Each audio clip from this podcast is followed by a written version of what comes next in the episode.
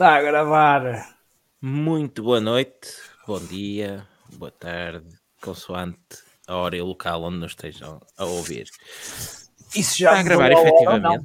Isso já Isso mudou já a hora. mudou a hora, não, exatamente. Se- Podem estar a ouvir isto já depois de ter mudado a hora, que acho que é este fim de semana. Este, este fim de semana, exato, se estiverem a ouvir isto durante a madrugada de sábado, não se surpreendam se começaram a ouvir agora e de repente já vão a meio do programa. Tem que puxar para trás porque mudou a hora. Facto, facto, facto. Acho, é assim que funciona o tempo. É assim Sim, funciona. em princípio. Já dizia o outro que é tudo relativo. Ou não, ou é ao contrário neste caso. Se estiveres a meio do programa, volta ao início. Acho que é isso, acho que assim é que está correto. És capaz de, de- és capaz de ter razão. Sabes que para mim nem sequer mudava. Era sempre. Era Hora sempre. de verão. Era sempre. Uma vez, por uma vez estou de acordo contigo. Hum, pronto, olha. Eh, temos aqui já a primeira pergunta do, do Pedro Cachapuz. Eh, Então, mas a Piton ausentou-se, foi aos Stewards. Eh, se olharem aqui, na, na minha imagem, não estão a ver aqui a Piton?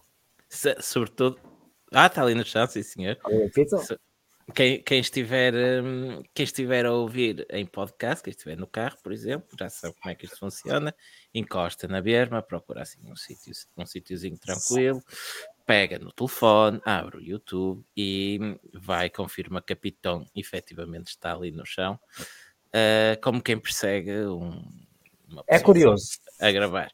É curioso que eh, as pitons eh, são animais, como tu sabes, rastejantes e, no entanto, não gastam a prancha de madeira que têm por baixo e, e estão sempre no limite da, Estão sempre no limite. estão sempre no limite da legalidade, apesar de ser um bicho que de facto passa a vida eh, a raspar com o bucho no chão. No entanto, aqui está ela, legal, dentro do, do enquadramento da FIA, como se pode ver. A altura mínima ao chão obedece. E é um bicho muito bem mandado. E tu viras-te para a Piton e dizes ou vens ou ficas. E ela ou vem ou fica.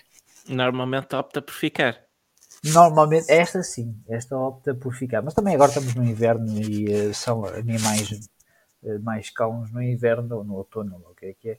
Sabes, são animais de, de sangue frio e precisam do calor para se Mas, começarem a mas sabes, mas sabes que, que a pitão, ao contrário do patim, a pitão alimenta-se, enche o bucho e por isso é como nós. O bucho vai desgastando, mas incha novamente e fica dentro da- das medidas. O bucho das pitons? Sim, Ah, o bucho enche e desgasta e volta a encher. Por isso está sempre dentro do regulamento. ok. Ora, hum, ainda o que importa, vou, vou começar aqui pela pergunta do Gil Rocha, que, hum, que nos diz que por motivos pessoais não aparecia aqui há muito, antes de mais é de lamentar, e depois acrescenta. Ah, mas mas bem-vindo de volta. Chega, e por incrível que pareça, a diferença não é o Diogo mais careca, não percebo onde é que ele quer chegar com, com esse comentário, parece. Sinto hostilidade aqui, mas sim porque é do João não ter óculos. O que raio se passou aqui? Isto é importante, porque hum, já- nós já temos vindo a fazer, um acompanhar o ponto de situação. Hum, o João, neste momento, é semi-biónico. É uma espécie de Robocop de, Famalicão. Hum, o gajo, neste, eh, neste momento, ele não vai ao médico, ele vai à revisão. Hum, e nessas revisões ele já semiou o cabelo, já trocou dois, dois rolamentos nos joelhos, hum, meteu uns lasers nos olhos e pronto. Continua com esta fronha, não há muito a fazer quanto a isso, mas continuamos aqui a acompanhar. É bem assim, pode-se fazer aqui um botoxzinho aqui e ali, um ácido hialurónico, ver se consigo disfarçar aqui estas olheiras. Daqui a, quando as minhas filhas tiverem 18 anos, se calhar consigo. Hum, o, que é que se, o, que é que se, o que é que se tira daqui? Tira-se primeiro que és um caso perdido. Certo? Hum, segundo, estou a precisar de umas rótulas novas no- nos joelhos também, já que estamos numa de pedir. Hum, e terceiro, efetivamente, a, a medicina está muito avançada, mas não faz milagres. Ah, vamos continuar com. Diz, diz. Basicamente, basicamente, eu já atravessei a crise dos 40 ainda não tendo chegado aos 35. Ah, e, faltou, e faltou dizer, claro, que antes, na crise dos 40, comprava-se um cabrio, agora compra-se SUVs. E foi não, não, também. Não, não, não, não, não. Eu tenho um hatchback desportivo. Tenho um hatchback desportivo. Um carro, quase 2 metros de altura. Um carro que tem um S-Duct, estás a dizer que é um SUV. Deixa-me ler, eu, tenho, eu tirei aqui uma foto no, no sábado quando estive aí. Ah, isso é porque se enganaram, Diogo. Isso é porque se enganaram. Eu vou aqui ao chat. A foto dos pneus, dos pneus do carro do João. Diz o, Pedro modelo é um é Verticus S1 Evo 3 SUV. É só, só estava a ler o que diz no, no não. Isso está, está errado. Uh, diz aqui o Pedro Cachapuz que o João é o Benjamin Button deste podcast. No final do ano já usa fralda. É curioso que hoje não tenha andado muito bem do estômago. Já fui várias vezes à casa de banho e pensei de facto se não deveria fazer este podcast de, eh, de fralda. Olha, uh, esse eu via para... e via todas as semanas. para uma, um eventual acidente. E depois o Gil, o Gil, Rocha diz: o João parece um vocalista de uma banda punk dos anos 90. Vou tomar isto como um elogio. Los Gravilha. Para. Não, não esperava essa, confesso. Mas vou, vou, já que estamos no chat, vou pegar aqui num, em mais um comentário do André M. Uh, para fazer a ponte para o que nos traz cá, que uh, diz-nos o André. Vamos ver se os updates do João não são como os da Aston Martin. Quem sabe? Olha, deixa-me já. Quem sabe? É, é, adiantar um bocadinho o assunto, mas depois vamos perder esta pergunta do, do Mário Calaixo, que é que é interessante. Ele pergunta se a madeira debaixo dos carros é padrão ou as equipas podem escolher o tipo de material que vão usar. É padrão e nem sequer é madeira. Não deixa é de titânio. É não é, mas já foi. Não, durante não muito... é titânio. Também não é titânio. Falou-se em tem... titânio na altura que substituiu a madeira. Tem dois bloquinhos, tem dois bloquinhos ou três bloquinhos de titânio que é para Também fazer chispas. para aprender hoje. Que é para fazer chispas. Isso foi uma Sim. série que eles, isto é verdade, eles disseram, vamos pôr aqui uns blocos de titânio que é para fazer chispas, que é para dar espetáculo. É, isto isto é, foi, foi a é razão é para deixarem de ser em madeira, simplesmente isto, isso. Isto é, é Uh, o resto da, da tábua, como queiram chamar, é feita de um uh, conglomerado qualquer e leva uma, uma resina. É de meteram umas rolhas. Fibra de vidro, é fibra de vidro. é fibra é uma, de vidro? Uma espécie de fibra de vidro. Sim, já é, mas já é fibra de vidro desde os 90 e tais. Só que sempre se chamaram o wooden plank, por algum manteve-se a tradição. Uh, e os bloquinhos de titânio foram colocados, lá está, para fazer as faíscas. Porque, e bem, é e bem eu, sempre... eu gosto da chispa.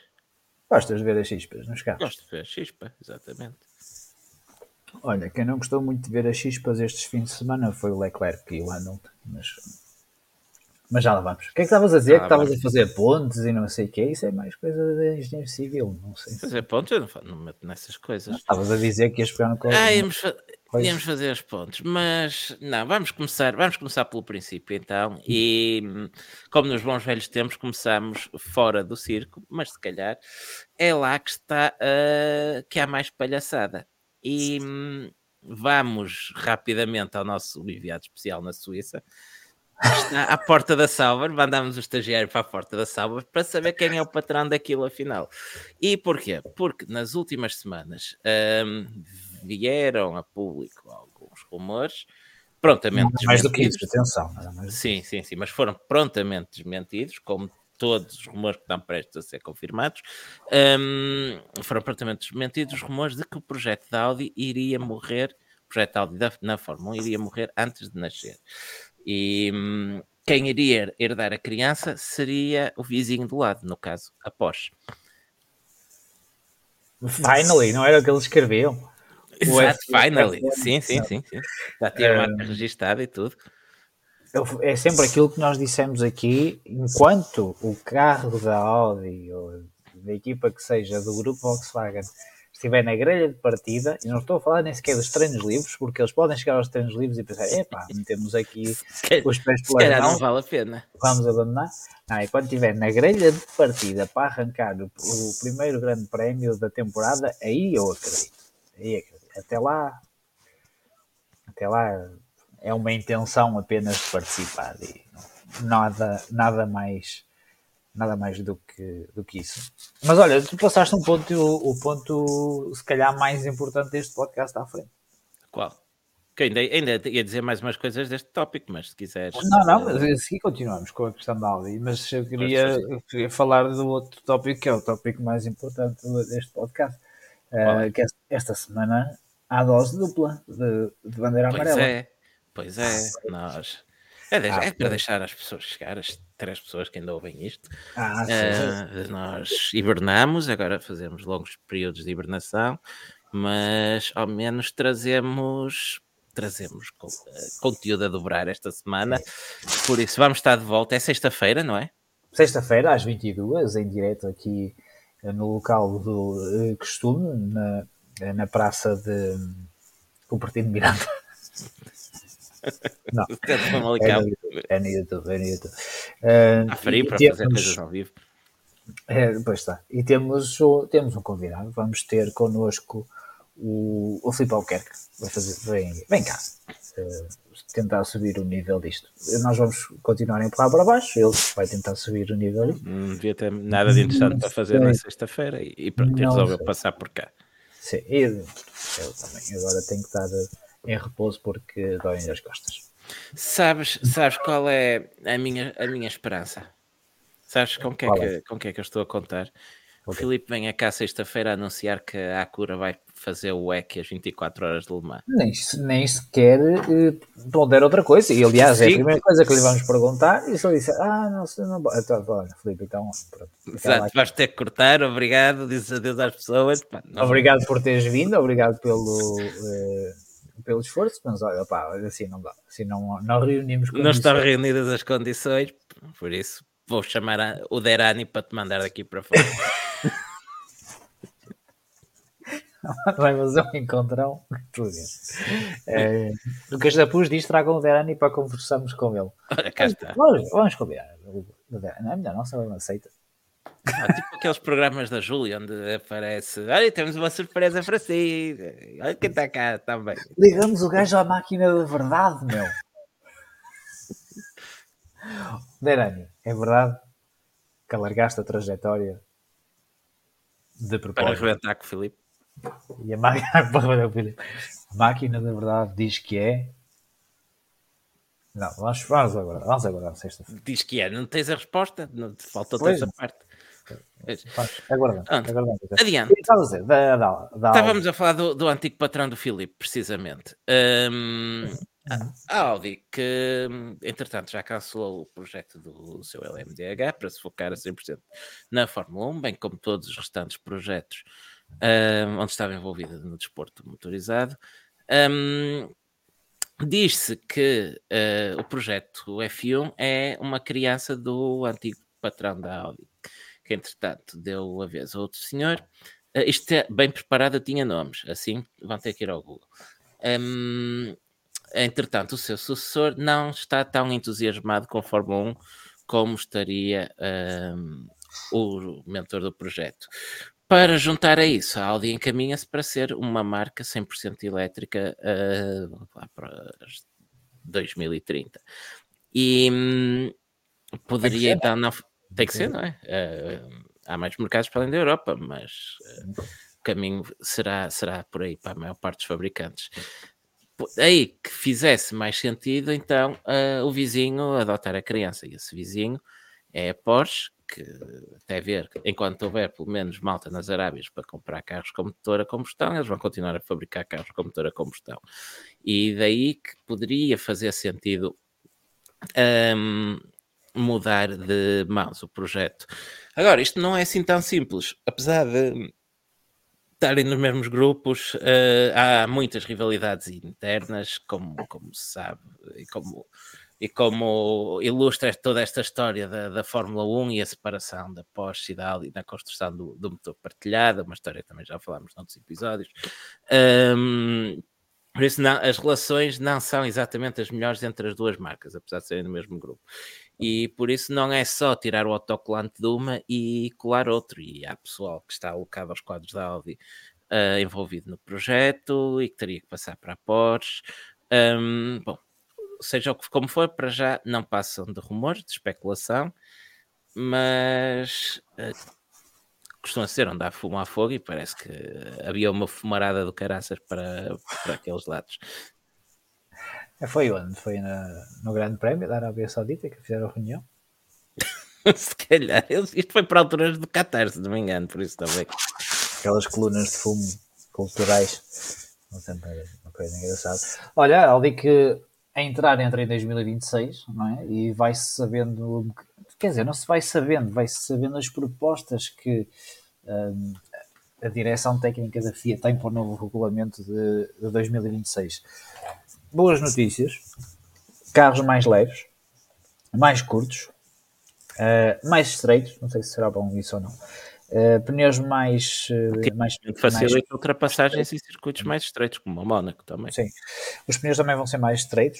Uh, Estima-se que os carros vão ser 50 kg mais leves, apesar de terem uma componente elétrica uh, maior. Um, cortares ao tamanho. Diz? Se cortares ao tamanho é uma boa ajuda logo para. para Sim, os carros hoje em dia são, são enormes. Um, há algumas preocupações, eu acho que foi da, da, parte da Red Bull, em que diziam que uh, para o sistema híbrido funcionar em condições uh, que as, simula as, simulações que eles tinham feito, e acho que até nós já falamos disso aqui, tinham que reduzir a meio da reta uma velocidade em caixa para, para aquilo regenerar e, uh, e ter a potência, a potência toda, toda disponível, mas o, o Tom Basis já veio dizer que eh, que não, não, é bem assim e que essas simulações foram feitas com uh, dados que não estavam que não estavam atualizados e que foram feitas com a aerodinâmica dos carros atuais em conjunto com a nova unidade motriz e obviamente isso dava, dava a geneira. Um, pá, para mim parece-me que isto são são boas notícias. Tema que os carros vão ser mais lentos em curva, isso é óbvio, se tiras a aerodinâmica, os carros vão ser mais lentos em curva. Uh, Preocupa-me aqui um bocadinho que estejam a tirar também, ou pelo menos parece-me, um bocadinho de aderência mecânica, e acho que se calhar isso era de, era de evitar, dá um bocadinho mais preponderância à aderência mecânica e menos à carga aerodinâmica. Isso não se, pode acontecer na mesma, mas pelo, pelo aquilo que o Tom Basis disse, vão retirar também um bocadinho de, de aderência eh, puramente mecânica. Um, disse também que os carros vão ser mais rápidos em linha, em linha reta, porque o objetivo é manter uh, a velocidade ou uh, manter a, a, rapidez com que fazem as voltas, apesar de perderem velocidade em curva. Eh, mais aceleração, maior potência de travagem, eventualmente. Uh, não sei, estou curioso para perceber como é que eles vão fazer isto. Uh, os carros Fórmula 1 são naturalmente rápidos a uma volta porque andam muito rápido em curvas. Vamos ver o que é que, que, é que serão capazes. Se de facto tiverem uma componente elétrica mais preponderante, partida sabemos que também vão ter uma aceleração mais, mais rápida por isso pode, pode ser por aí também.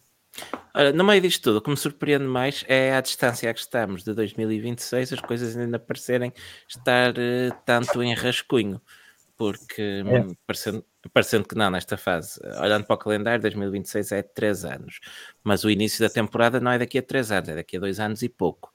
E, e se hum, estiveres a contar o início de 2023, que estás a outubro. Por, é, por isso é que eu estou a dizer, o início, o início da temporada não é daqui a 3 anos, é daqui a 2 anos e pouco. Um, por isso, daqui a dois, dois anos, sim, daqui a dois anos, na prática, os, os novos carros têm que estar eh, muito perto de, eh, de, não vou dizer concluídos, mas já muito bem encaminhados, pelo menos daquilo que vai ser o projeto. Os crash um, essas coisas todas têm que ser feitas. Sim, exatamente. É sabido que quando foram estes novos regulamentos, também, quase com um ano de antecedência, as equipas já começavam a definir caminhos e, e rumos, mas Uh, tenho a impressão, pode, pode ser, uh, posso estar com a percepção errada, mas tenho a clara impressão de que estes regulamentos atuais ficaram definidos com mais antecedência.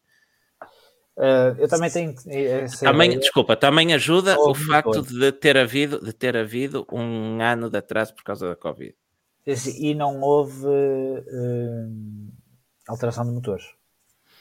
Sim, agora... se calhar não, não estão a ser muito ambiciosos a querer fazer tudo num ano, nova aerodinâmica e novos motores. Não era a primeira vez. Eu sei que não, mas. Lembras o que é que aconteceu outra Eu sei, acabámos com uma equipa a levantar o pé para não andar mais de dois segundos por volta aos outros todos. E não só, lembras-te do Grande Prémio da Austrália quantos carros tiveram dificuldade em terminar a corrida? Sim, sim, sim, e não quero estar a, a, a dizer as neiras, mas tenho ideia que houve malta, muita malta com dificuldades em qualificar nos 107%. Isso és capaz de fazer as neiras. Isso também já é óbvio, já é habitual ter. Podes ver, é 2014? 14, 2014, exatamente. Uh, Curiosamente, introduziram também carros mais estreitos. Olha, porque, por curiosidade, uh, os 107% na Austrália eram a 1,37 129 e Grosjean qualificou a 1,36 993. Não houve ninguém efetivamente fora dos 107, uh, tirando o. Mas os 107 uh, tens de ver na Q1, não podes comparar com o tempo eu da estou a ver, Eu estou a ver na Q1, sim, sim, ah, sim. Okay. Um, o Maldonado também não marcou tempo. Os lotes estiveram muito bem, os dois. O Maldonado não, não marcou tempo sequer e o Grosjean ficou a, a um décimo dos 77%. Os um, lotes era o Kimi Raikkonen, não era? Na, ainda antes de Raikkonen. Raikkonen andava a brincar com, um, com carros de ralis. Era Maldonado e Grosjean. Foi, Se não me engano, é o ano onde, onde o Grosjean ia matando o Alonso em Spa. Acho que não. Mas olha, os, os, ah, pá, não, sei, não, sei porque é que, olhar... não sei porque é que fomos fazer isto, porque sim, sim, os pilotos não, se, se estás a olhar para eles. Mas... Quem é estava na Lotus? Rojà e Maldonado. Ok, ok, está bem. Tens razão, tens razão. Mas uh, uh... Avante, não, foi, dois, foi 2012, foi em 2012 que. Hum, que o Grosjean tentou, uh, voou por cima do, do Alonso. É Porque foi o ano em que o Kimi quase que era campeão de Lotus. Quase que era, quer dizer, é um exagero. Teve em luta pelo campeonato. Sim. Sim, que, não, o Kimi já estava na Ferrari em 14, depois, claro, pois. é isso mesmo, como estás a dizer. Mas só, só uma olhadela para os tempos, já, já, para, seguir, para seguir em frente. Considerando que hum, os Caterham e afins estavam noutro, noutro campeonato. Uh, aliás, a Caterham e Marúcia estavam a 3 segundos da pole position, 2 segundos e meio da pole position. E hum, também o Force India do Sérgio Pérez ficou a 1.34.1 contra 1.31.7 da Hamilton. Por Mais ou menos um... a distância que ele fica agora do colega de equipe. É, por isso está equilibrado. E com esse argumento passamos em frente. Sim, olha, pergunta aqui o Mário Calacho, não, não foi por causa desse acidente que o Alonso perdeu o campeonato nesse ano? Acho, acho que foi porque não passou o Petrov. Eu acho que sim. Vai. Foi, foi o último ano sem DRS. Não havia DRS em 2014? Não, já havia DRS em 2014. Já havia, eu acho que é desde 2010 temos de pois, já havia, já havia. Não, isto foi antes, isto foi antes. Até porque em 2014 o campeão foi o Hamilton e o Alonso perde o campeonato para o Vettel, não é para o Hamilton. Exatamente. Que é 2012, isso que estás a pensar. É isso, é isso. É isso.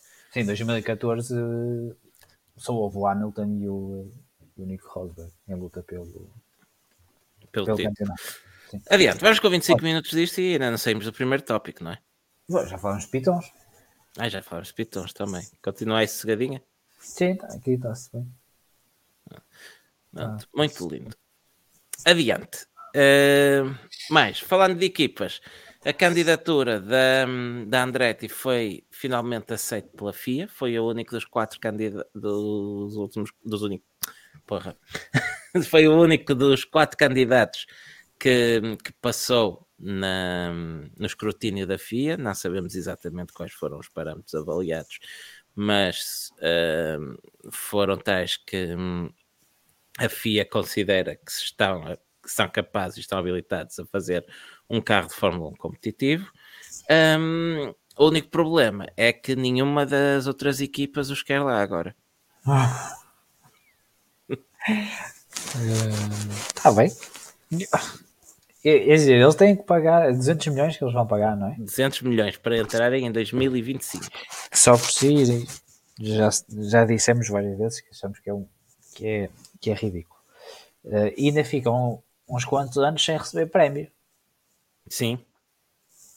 Qual é a desculpa, a possível desculpa que tu possas dar para dizer, pá, não os queremos cá? Os, a Andretti está a tomar uma decisão a nível de negócio, a nível financeiro. Esta decisão da Andretti revelou uma estupidez. tu, se, se olhas para estes dados assim a grosso, bem, estes gajos são estúpidos, então eles vão pagar 200 milhões, não vão receber uh, prémio uh, do campeonato de construtores, não é? recebem só o televisivo ou uma coisa assim do género, já não tenho bem a certeza. Uh, mas pronto, há um, um, dos prémios que eles não, eles não, não recebem. Ah, o que é que as outras equipas querem mais, meu? Eu não, sinceramente não, não percebo queriam, queriam o quê? Que não houvesse mais uh, que não houvesse mais competição, quando claramente Sim. faltam pelo menos quatro carros uh, na grelha da Fórmula 1. Olha, se, esta, semana, esta, semana, esta semana começaste o Grande Prémio com 16 carros na grelha, porque Olha, quatro partiram da via das boxes. Um, o que é que eu ia dizer? Que assinaram um acordo da ah, Concórdia. Assinaram o, o Concord Agreement para precisamente terem uh, eh, 12 equipas na, na grelha.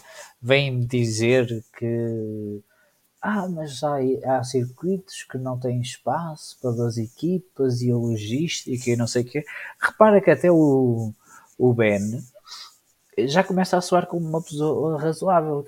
Quer dizer, então esta, esta malta está-me aqui a dizer que não tem espaço e andamos com o, uma equipa de cinema atrás para fazer um filme é, e andam que têm dois carros de, de brincar. Andamos com a, a, malta da Netflix atrás, que também ocupa espaço certamente. Então, agora dizer que não há espaço para meter mais uma equipa ou duas. Epá. O Mónaco, que é o Mónaco e faz uma corrida num rochedo, tem espaço para 26 carros. E estão a dizer que há circuitos no Mundial, alguns deles feitos de reis, que não têm espaço para mais de uma equipa. É, é simples. Se é um circuito novo que foi feito para a Fórmula 1 atual, com a dimensão que têm estes carros, com toda a logística que, que é necessário para este, uh, para este campeonato, sabendo que existe este acordo que foi assinado pelas equipas, e se tu fazes um circuito novo onde só cabem 20 carros, não devias ter licença de grau 1 da FIA. É tão simples como isso. Exatamente, se o circuito não está habilitado a receber o número de carros exigidos pelo, um, pelo campeonato, não perde a homologação. Está fora. Eles não vêm ao, ao Vasco Sameiro, pois não? não. Olha, deixa-me deixa ler aqui, pegar aqui no comentário do, do Mário Calaixo que, que lembrei bem que o Lawrence Stroll fez um vídeo, um, mais um hit sempre que o Lawrence Stroll faz grava vídeos, são, são um sucesso. Neste caso, a justificar o porquê de, de a Andretti não, não ser precisa na Fórmula 1.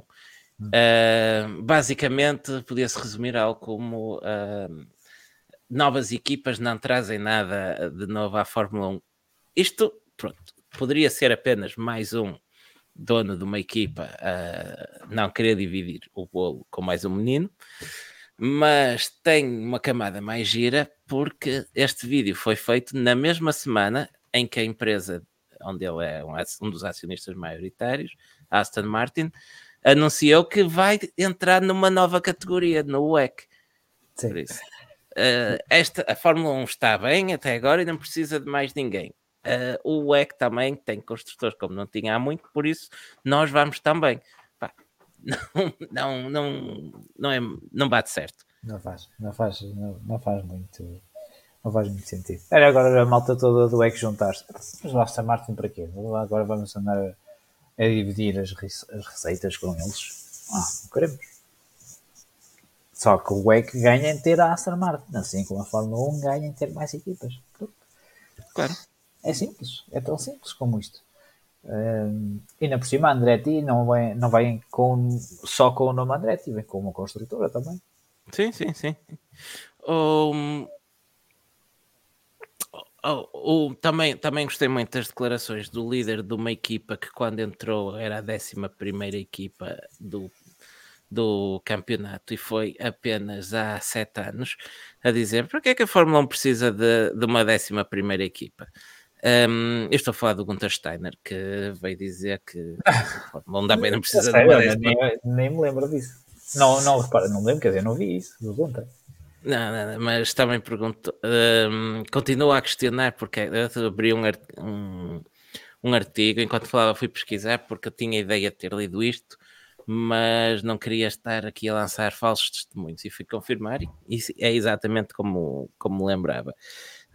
Um, e diz aqui que continua a questionar porque é que a Fórmula 1 precisa de acomodar uma décima primeira equipa enquanto o Andretti continua as negociações uh, com a FOM. Pá, era giro em 2015, quando o AS avançou com a candidatura, alguém ter questionado para que é que precisamos de uma décima primeira equipa? Já cá temos 10. Exato. E patrocinados pela Rich. Olha, está aqui, tá aqui o Pedro Cachapuz a dizer exatamente uh, o mesmo no chat, pronto, não estou tolo. Então.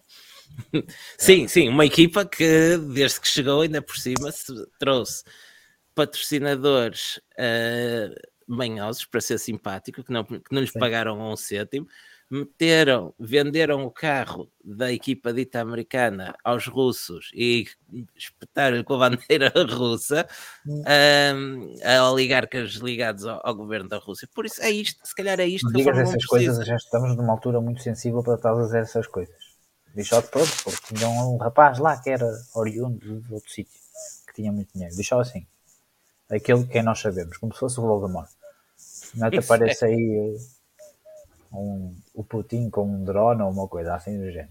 Não pode e eu tenho a janela aberta ainda por cima. Não tens a janela, tens de ter, tens de ter cuidado. Um, mas é, é, exatamente isso que tu dizes, não é? O que é que, o que, é que a AS trouxe à Fórmula 1? Não é? É a pergunta que eles fazem. O que é que a Andretti vai trazer à Fórmula 1? O que é que a AS trouxe à Fórmula 1? Não sabes? Não sei, trouxe. É. Pá, para mim, trouxe mais dois carros para a grelha e isso é bom. E é exatamente o que a Andretti traz também. E, então chega. Pronto. Isto eu estou a dizer a Andretti, como diria se fosse a Penske ou a Chip Ganassi, pá, que querem mais equipas e mais carros na grelha, mais lugares para pilotos. E hum, se vier de equipas bem estabelecidas com histórico, com histórico no desporto automóvel, é melhor do que aparecer em um projeto suportado por um oligarca que ninguém sabe muito bem quem é, com dinheiro ninguém sabe muito bem de onde. Um, acho que equipas como a Andretti são exatamente o que a Fórmula 1 precisa. Se depois eles fazem o mesmo shit show que fazem às vezes nem indicar e são desorganizados e perdem corridas por culpa, por culpa própria e desentendem-se com os pilotos, pá, isso faz parte da Fórmula 1. Isso é, Agora, isso é problema deles. Isso é problema deles, exatamente. Agora, que a Andretti é uma organização sólida, com muito dinheiro, com experiência em corrida e ainda por cima com o apoio de um dos maiores construtores do mundo, eu não sei o que mais é que a Fórmula 1 uh, eh, quer. O futuro são construtores que decidem se entram ou não consoante o CEO do momento. Pois, porque a Andretti vive de corridas. É? Sim, é isso. Se há a equipa que tu podes confiar que à partida se vai comprometer, é uma equipa como, como a Andretti, é uma equipa como foi a Williams quando entrou, como foi a McLaren quando entrou, a Ferrari quando entrou. Não foi, não foi o Ben também que disse pá, o que é que a Andretti é menos do que uma Williams suportada pela Darlington ou, eh, ou uma McLaren neste momento, por exemplo? Sim, sim, a McLaren é tudo, neste momento é financiada completamente pelo por, por um banco algures no Bahrein. Eles têm Bahrein, investidores do Bahrein há muitos anos. Um, este, este, não, há nada, não há nada de errado em ter equipas como a McLaren e a Williams, fazem parte da história da Fórmula 1 e por isso sempre houve espaço para mais equipas dessas. Por isso eu digo: venha, venha a Andretti, arranjem um motor aos moços. Um, isto porque o acordo com a Renault também alegadamente terá expirado quando eles não entraram até março e agora já não quer, já estão a fazer birra e não querem dar motor aos meninos novos. Ah, uh, lembraram-se agora, foi. Sim, lembraram-se agora que afinal não dá. Isto porquê? Porque a Renault, se a Andretti assim quiser, terá, terá de, e se entrar mesmo na grelha, terá de ser obrigada a fornecer unidade motriz um, a Andretti. O que o regulamento diz é que o construtor ou os construtores que tenham menos clientes são obrigados a fornecer a uma equipa que não tenha. Que neste caso é a uhum. Renault. A Mercedes tem quatro equipas, a Ferrari tem três, um, a Red Bull tem duas e a Renault tem apenas a equipa de fábrica. Por isso, perante os regulamentos, teriam sempre que fornecer um, motores Alpine, motor, a Andretti, perdão, motores que, que, seriam pagos, naturalmente, não são ainda, da casa. A Honda, ainda tens a Honda. Mas a Honda só entra em 2026 e a Andretti quer entrar em 2025. Ah, okay. Em 2026, sim, será, será uma hipótese. Um, Até porque acho que há aí uma equipa qualquer que se chama Wayne Taylor uh, Andretti que levam os motorzinhos da Acura atrás. Pois é, pois é. Uh, se calhar é isso que o Filipe nos vem dizer. Ele vai, vai para a Aston uh, com a, a, boleia da onda. Sim, sim, para andar da Andretti. Andretti anda. Olha, isso é que é. Na loucura. E ele e o Fettel. Olha, pronto, assim, onde é que assino? É para assinar já aqui. Está feito. É aqui. Imprime os papéis. voltando, voltando a Andretti para fechar, e para fechar este tópico. Um, a Renault então teria que ser obrigada a fornecer motores. A grande diferença para o pré-acordo que tinha com a Andretti é que a Andretti queria um modelo semelhante ao da AS, ou seja, queriam comprar tudo que pudessem uh, à Renault, desde caixa, suspensões, a unidade motriz, e neste caso a Renault seria apenas obrigada a fornecer-lhes a unidade motriz, obrigando-os a desenvolver tudo o resto. Um, Tá, em negociações, em negociações com a fome. Eu queria, um, eu queria só acrescentar que também se falou que, expirando o acordo da Renault, que há uma outra equipa interessada, que poderá estar interessada em fornecer motores à Andretti. E essa equipa é a Ferrari. Um, num raro momento de lucidez estratégica, quanto a mim, a Ferrari disse: Bom, eles, a FIA autorizou, isto mais guerra, menos guerra, eles vão acabar por entrar. Por isso, em vez de andarmos a perder tempo, vamos fazer negócios. A Ferrari vai perder uma das suas, uma das suas duas equipas clientes, a Sauber, que vai passar para, hum, para a Audi em 2026, e terão pensado: ora, perdemos um, se calhar dava jeito de ter mais um cliente. Cliente esse onde poderiam ter uma palavra a dizer até em termos de pilotos, como teve em tempos na, na Sauber Alfa Romeo. Um, a AS, a AS não tem, a AS claramente prefere ter pilotos experientes e não está interessado em, em ter eh, agora na, na, equipa, agora, agora e sempre. Eles tirando o ano em que tiveram lá o Mick, andaram sempre primeiro com o Gutierrez e o Grosjean, depois Grosjean e um, Magnussen, até agora o Camberg uh, só quando estiveram mesmo apertados de dinheiro e tiveram que vender o lugar ao Mazepin e ao Mick. É que tiveram lá um, um Júnior. É justo. Um, e acrescento eu, um, a Ferrari mantinha também influência sobre três equipas, que é uma coisa que sempre gostou de ter, e por isso é que eu fico tão surpreendido por ver a Alpina saltar fora, porque uma equipa que não está exatamente na, na melhor forma no Mundial. Perder é uma hipótese de colocar um, pilotos júniores e viu-se como correu bem a gestão dos júniores recentemente com a Alpine. A perder a hipótese de ter mais uh, influência em, mais, em pelo menos outra equipa na grelha. Desenvolver e, Exatamente, e acrescento eu, nós já falámos aqui várias vezes da, da catástrofe que foi a McLaren a relação da McLaren Honda e que apontamos também dedos não só à, à, parte da Honda, mas também à McLaren que vetou uma, uma segunda equipa da Honda uh, em 2015, quando a Honda começou a fornecer-lhes motores. A Honda estava disposta a fornecer motores à Manor para acumular quilómetros, acumular informação e, e dados. Um, a McLaren vetou isso e pagaram o preço em pista. Por isso, se eu tivesse, se eu construísse motores, eu ia querer ter o máximo de informação possível com os regulamentos completamente novos que aí vêm. E hum, para isso é preciso ter carros em pista, é preciso acumular quilómetros uh, e recolher dados, sobretudo com a limitação de testes que existe hoje em dia. Por isso, eu estava, era a bater à porta da Andretti e a perguntar quanto é que eles queriam pagar pelos motores neste momento, não era a tentar pô-los fora. Por outro lado, para Andretti é bom porque se tu queres um acordo que venha mais do que os motores, mais vale ter meio Ferrari do que ter meio Alpine. Vamos ser sinceros. Sim, melhor ainda, acho que do ponto de vista da, da Andretti até sai a ganhar. É, ter meio, ainda mais, é, é melhor ter meio Ferrari, meio Ferrari do que, do que meio Alpine. Mas por muito que me custe, não posso acrescentar nada àquilo que tu disseste. É isso. Basicamente, basicamente é isso.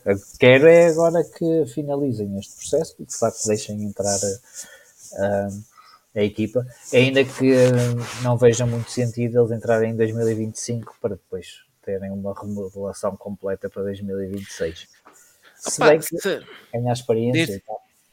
É isso, acumular quilómetros não fazia, não fazia mal nenhum, se tendo uma, uma unidade motriz e tendo um acordo semelhante ao da AS que lhes permitisse ter meio carro um, pronto, não seria um negócio assim tão mau como Sim. isso, em termos de estrutura, em monocoque, aproveitavas muita coisa.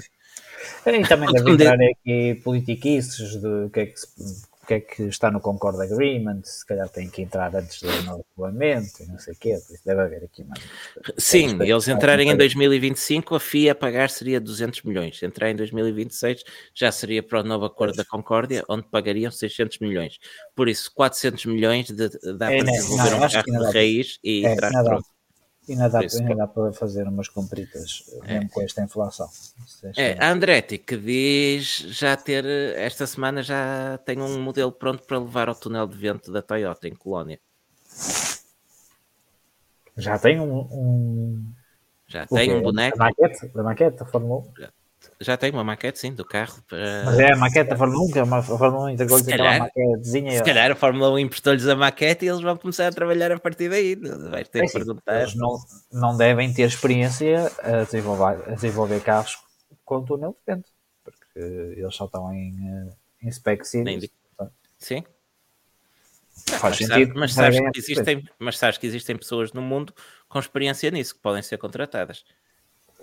Certo, mas uh, têm que começar a estabelecer acordos, logística, esse tipo de coisas. Também não é de um dia, um dia para o outro. Acho que isso é Sim, agora, eh, respondendo, respondendo aqui ao, ao, estagiário também, que enquadra no que estavas a dizer, que nos pergunta onde é que vão ser os headquarters da, da Andretti. Um, devia saber exatamente onde é que são, mas só sei que serão nos Estados Unidos. Essa é a ideia deles. Um, e eles já mostraram e, está, e a construção está a acontecer. Tanto assim é que eles já venderam as antigas instalações ou atuais instalações à McLaren. O tio Zac já assinou, já cansou-se de assinar por pilotos e comprou-lhes um, as atuais instalações para sediar lá a Aero McLaren, exatamente, para promover para lá a equipa da IndyCar. Um, por isso eu acredito que a Andretti não vendia uh, o espaço atual, eles ainda têm uma operação grandinha, sem, um, sem terem já a andar as coisas para, para as novas, não, para as novas instalações. Sim, já está nos States. Não sei é se eles depois vão ter uma parte eh, em, quando entrarem na Fórmula 1, se entrarem, que acho que ainda não é certo, se eles vão ter uma parte da operação na Europa. Quase certeza vão ter que arranjar eh, uma, sediar pelo menos uma parte da operação no Reino Unido. Apesar deles quererem fazer tudo a partir dos Estados Unidos, diz-me a experiência que vão acabar um, ehm, por ter uma base, pelo menos no Reino Unido. Sim, é muito, é muito provável. Bom, Ora, já agora, só, só, para, só para acrescentar aqui as notícias de, estava aqui a procurar muito rapidamente, tem aqui uma notícia da Indicar, com uma foto muito gira, com toda a gente a pegar em paz para a foto, um, para dizer que começaram as obras em 6 de dezembro de 2022 para uh, os novos headquarters, que serão no Indiana, uh, numa área de 577, 575 mil pés quadrados, convertam isso de Freedom Units para unidades a sério. Um... ah, estou aqui a ver a maquete, faz lembrar o, o MTC da McLaren. Pois faz, pois faz. Pois faz. Uh, mas pronto, está a andar as obras. Uh, deverão estar prontos em 2026, segundo os senhores. é, Aliás, ainda em 2025. Uh, e estar a todo vapor em 2026. É, bem é tempo de fazer o carro para 2026. Ou não? É, talvez. talvez. Eu não conheço nenhum construtor que entregue as obras a tempo, por isso. Não sei como é que são os construtores nos, nos States.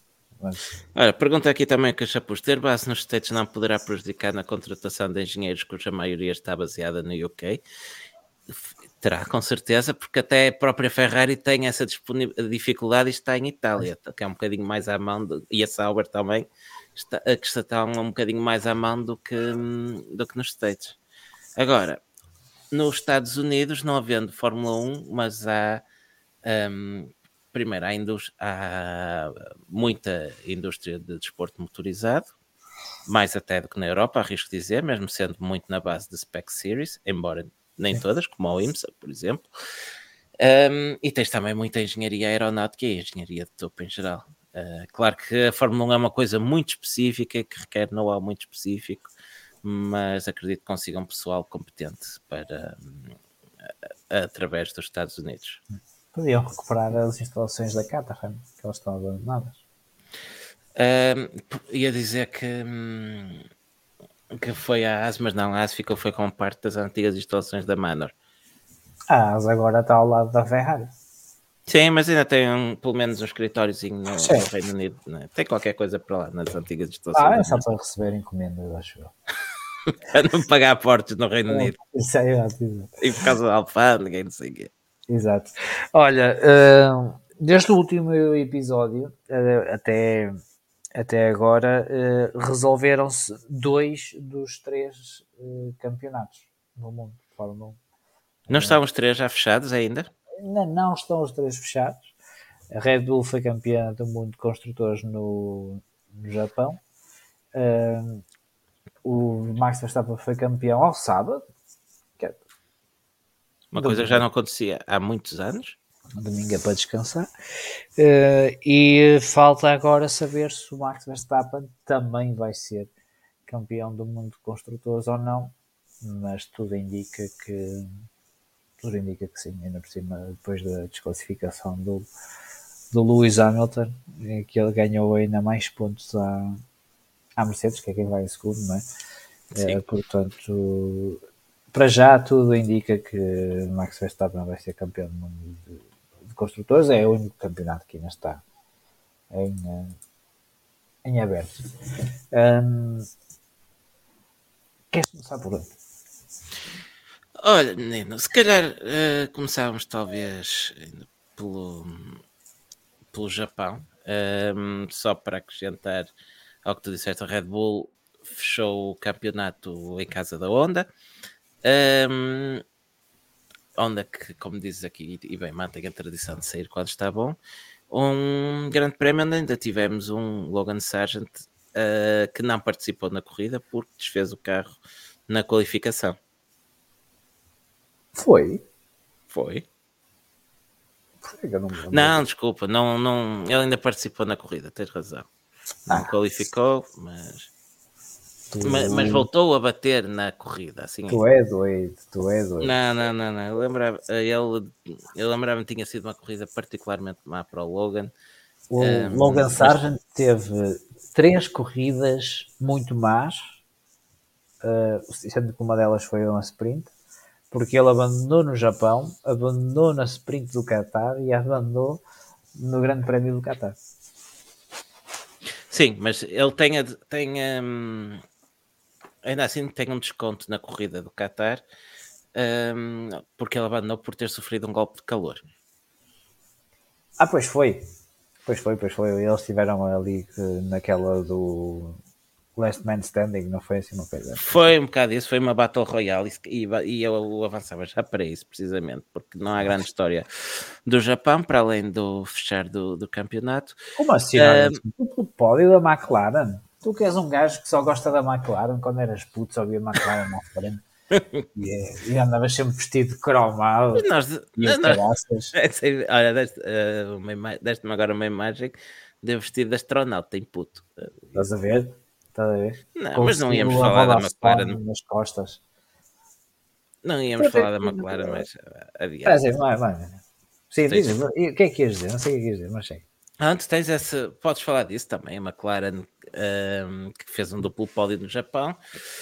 Um, uh, uh, antecipar um bocadinho o que aí vinha no Qatar, um, onde voltaram a vencer, mas não na corrida principal, foi uh, na sprint hum. e ainda não foi Lando Norris, foi Oscar Piastri. Sim, sim. O Lando Norris acho que vai ser aquele piloto que um dia que seja campeão, vai ser campeão sem ganhar um grande prémio. Só com segundos lugares. Parece um bocado alérgico a isso. Era fixe, não era? Era altamente. O gajo. Primeiro campeão, campeão primeiro campeão da história sem ganhar uma única corrida na carreira. É. Já tens, tens um que ganhou só uma. Foi o, o Keke Rosa, não é?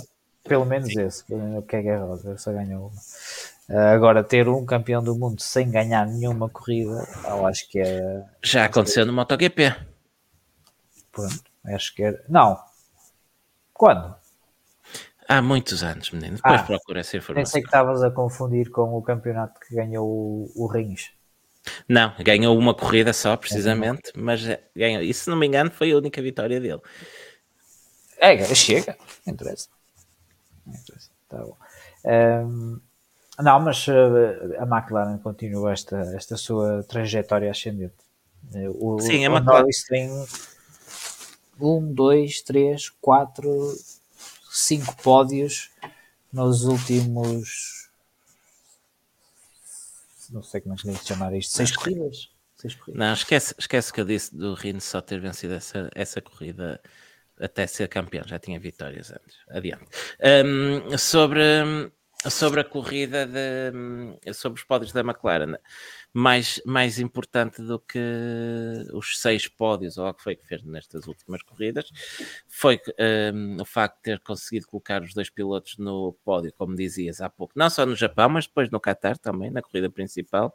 E aí sim, já que falavas de números, era uma coisa que já não acontecia para aí desde 2010 uh, eh, ou 2011. Na altura até fiz um tweet sobre isso, mas agora não tenho aqui os dados com isso.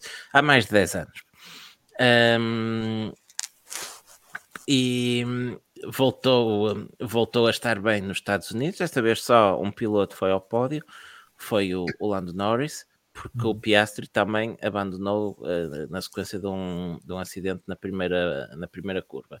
E para além, de, para além dos três grandes prémios, ainda, tiveste, ainda uh, teve também, como dizias, mais dois pilotos no pódio na sprint do Qatar, com o bónus de trazer uma vitória, uma medalhinha para a vitrine de lá. Tem medalhinhas agora, não é? Pois, é, é, né? é isso, é isso. É, Por tá isso, não, uh, para além disso, o, o Lando esteve efetivamente na disputa em ritmo de corrida até ao último stint, pelo menos pela vitória no Grande Prémio dos Estados Unidos. Não sei se vou acreditar nisso. Ah, eu acrescentava que isso aconteceu ou só foi possível porque o Verstappen partiu de sexto. Em condições normais, com o Verstappen a sair da primeira linha, provavelmente ia-se embora e nunca mais ninguém o via. E com problemas Mas... nos travões. E com problemas nos travões. Mas a verdade é que não era impossível o Lando ter ganho esta corrida. Difícil, sim, acaba a 10 segundos, mas. Não, não tinha ritmo. Não dá. Ah, não tinha ritmo. Está bem, não disse que tinha ritmo para ganhar, disse que teve ritmo para discutir a corrida. Oh, teve ritmo para discutir, está bem. Eu também posso fazer uma maratona e vir a praguejar cá de trás para o gajo que vai lá à frente. Estou a discutir com ele, não quer dizer que esteja sequer na luta para ganhar. Não estou. Estou só a discutir com o gajo que vai em primeiro. Nesse sentido, teve a discutir a corrida. Está bem. Levas esta. É o que importa. Uh, mas tu ias dizer qualquer coisa do Qatar? Do Qatar. Íamos falar do Qatar, do clima, precisamente. Havíamos de Qatar. Ah, é porque eu sou Havíamos do clima. Do clima, sim. Houve duas coisas muito giras no, no Qatar. E se calhar, ainda antes de ir ao clima, ia falar de um tema que eu sei que te fala ao coração. E sim. que é os limites de pista. Gosto muito. Gostas? Quando, quando uh, têm limites. Sim, que, e que não mudam durante a corrida. durante o fim de semana, pá. Sim, porque no Qatar assistimos a uma coisa que não me recordo de ver, que foi que foram literalmente mudar a pista, torná-la um bocadinho mais estreitinha, pintar novos limites de pista, até tivemos direito a uma sessão de ambientação de 10 minutos. Familiarização, pois foi. É isso, é isso. E depois tivemos um festival de penalizações na corrida. Uh, já tínhamos saudades também. Sérgio Pérez não falhou, uh, não faltou à chamada. E porquê e... É que, que nos Estados Unidos não tiveste sessão de familiarização? Também mudaram os limites de pista? Acho que não foi uma coisa tão extrema. Não, no caso do Qatar, encurtaram. No caso dos Estados Unidos, alargaram. Meteram uma, meteram a linha branca mais grossa. Mais grossa.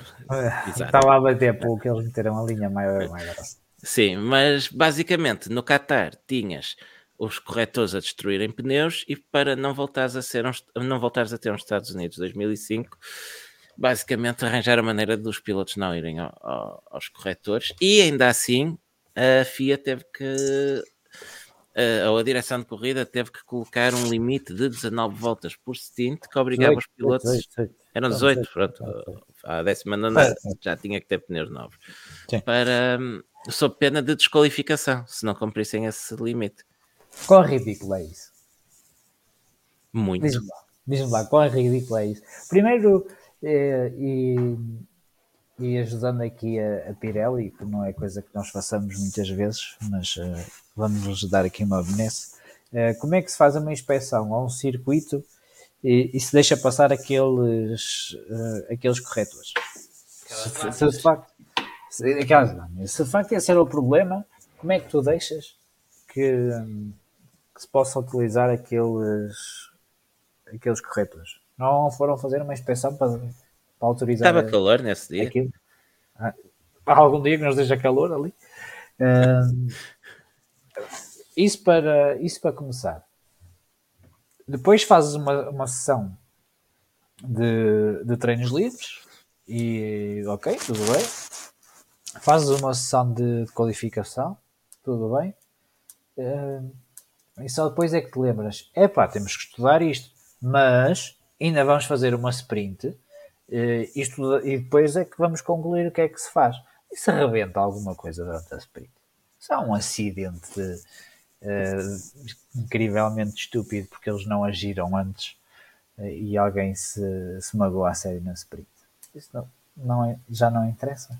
Tipo, não faz não faz sentido absolutamente nenhum. É um nível de, de amadorismo que a FIA e,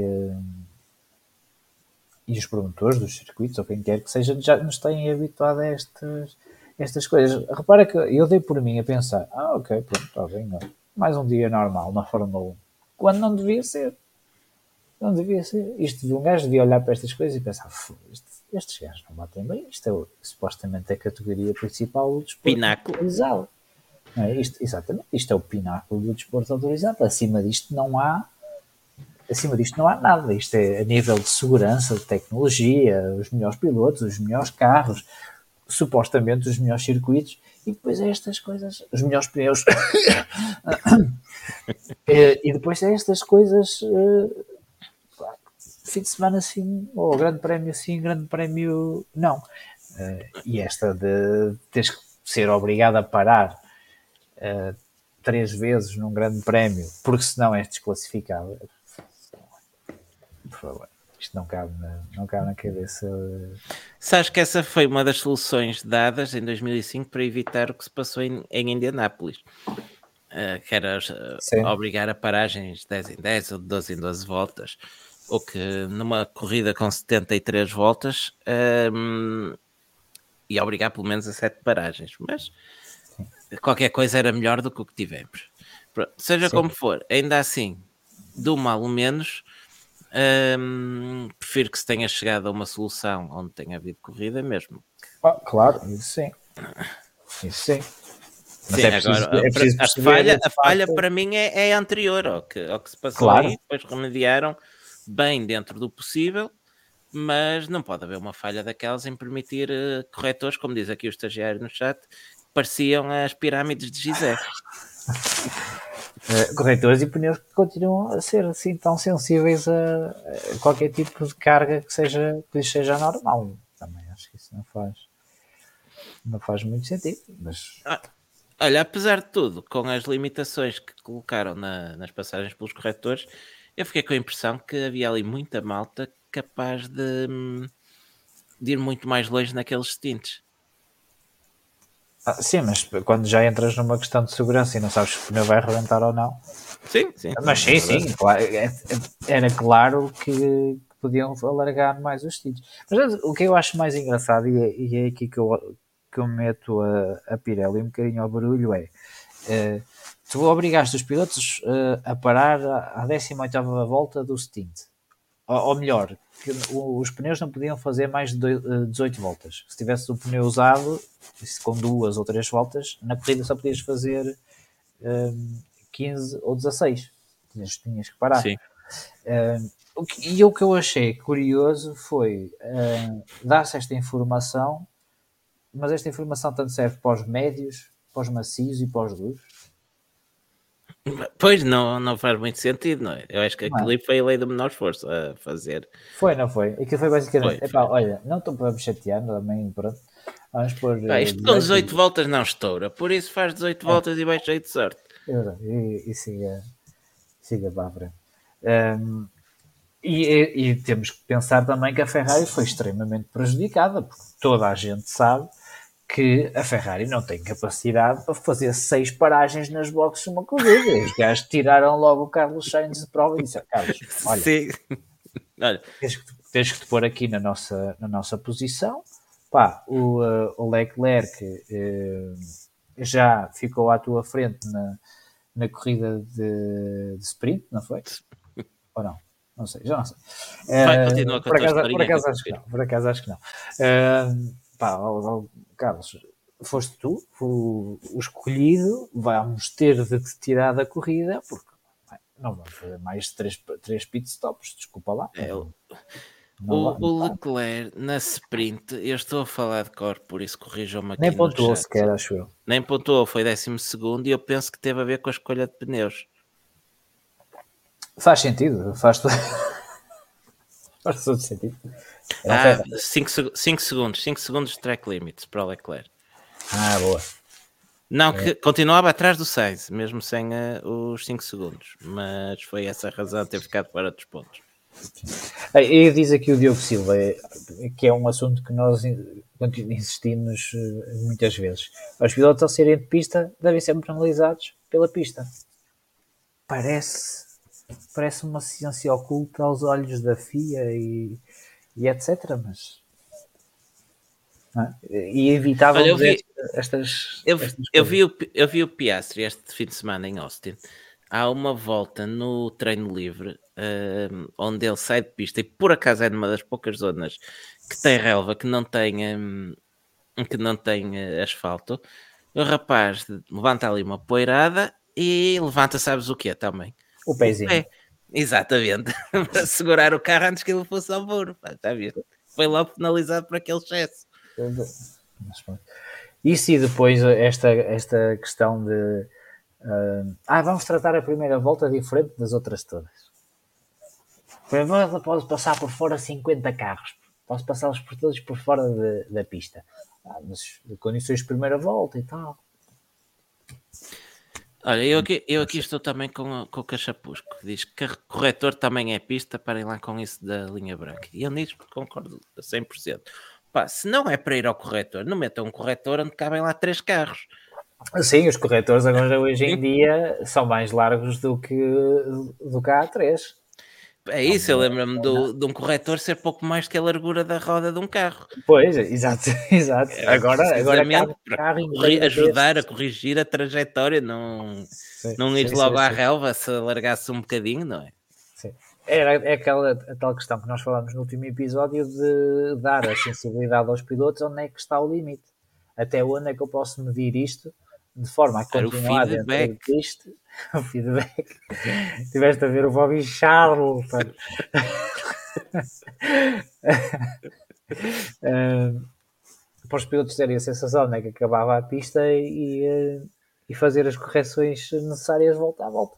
Pá, hoje em dia o carro cabe todo em cima do, uh, do corretor. Aquilo parece que quando vais à inspeção do carro e aquilo treme, estás a ver? É, e tal, Desde Diogo Silva, daqui a pouco dá para ultrapassar nos corretores. E é quase, quase já, já, dá, já, dá. já dá. Já dá. São Pelo menos um metro. Pelo menos um já consegues, já consegues pôr. E, Se calhar a solução para o Mónaco é encher aquilo de corretor. Não, já disse qual é, é a solução. Já disse qual é a solução para o Mónaco. O, viaduto. É a, a Avenida do Mediterrâneo. Esticar aquilo para dentro do Mediterrâneo e fazer uma reta. Duas retas neste caso. Com um gancho lá na ponta. É uma ideia de jeito. Adiante. Só, vai, só mais este comentário do, do Cachapuz que diz: uh, se para fora de pista for mais lento, podem ter a certeza que os pilotos não vão lá. Pronto, simples e eficaz. Parece, pelo menos parece simples. Mas... Se calhar não. Olha, ainda enquanto cá estamos, um, vamos falar também aqui de outro assunto quente desse fim de semana. Vou, um, vou, jogo de palavras, sim. E sem, sem pensar assim, olha, mas uh, devia, devia ganhar qualquer coisa por isto. Vou mandar candidaturas. Um, e fizeste-me perder. Pronto, voltando então ao, ao tema quente, ao ponto quente do fim de semana, foi justamente a temperatura e o facto de quase terem matado pilotos, passo exagero, à conta disso. Ah, não sei se foi assim, vendo o estado de alguns deles, não sei se, foi, se é um exagero assim tão grande, porque hum, deixa ver se me lembro de todos. Tiveste o Ocon a vomitar à volta 15 dentro do capacete. Sim. O Sargent, se não vomitou, não andou longe também, quase teve que retirar o carro por estar quase a desfalecer o Stroll disse que nas últimas voltas já quase perdia a consciência nas curvas, já ia em piloto automático. Viste o Stroll quando, cons... quando, vi, quando, quando, conseguiu sair do carro foi direto à ambulância. Eu Quem mas acho que não foi de propósito. Calhou de estar lá a ambulância. Calhou de estar lá a ambulância. Se aquela ambulância tem o vidro para cima, o gajo parte o vidro na cabeçada. Sabes quem é que ele... Sabes quem é que ele encontrou lá? O Kevin Magnussen que fez exatamente o mesmo. E estes são signos que me lembro que o Alban também foi uh, ao bar mais famoso da zona, à, ambulância, também beber lá qualquer coisa. Um, por isso, nós estivemos muito perto de ter um piloto a desfalecer um, em corrida. eu vi comparações com as maratonas, que há pilotos, que há corredores também desfalecem numa a meio de uma maratona. Opa, sim senhor. Um, se, rapaz, se alguém quer... tu corres a 300 km É esse o problema. Se tu desfaleces numa maratona, quando muito abres um lenho na cabeça, se bateres com a cabeça no chão ao cair. Se desfaleces a 300, podes, eh, tens um míssil disparado, pode, pode ir é na direção de alguém, de um é pode aleijar. Pode. pode aleijar. Pode. É capaz de dar para o Ocon vomitou por comer comida francesa.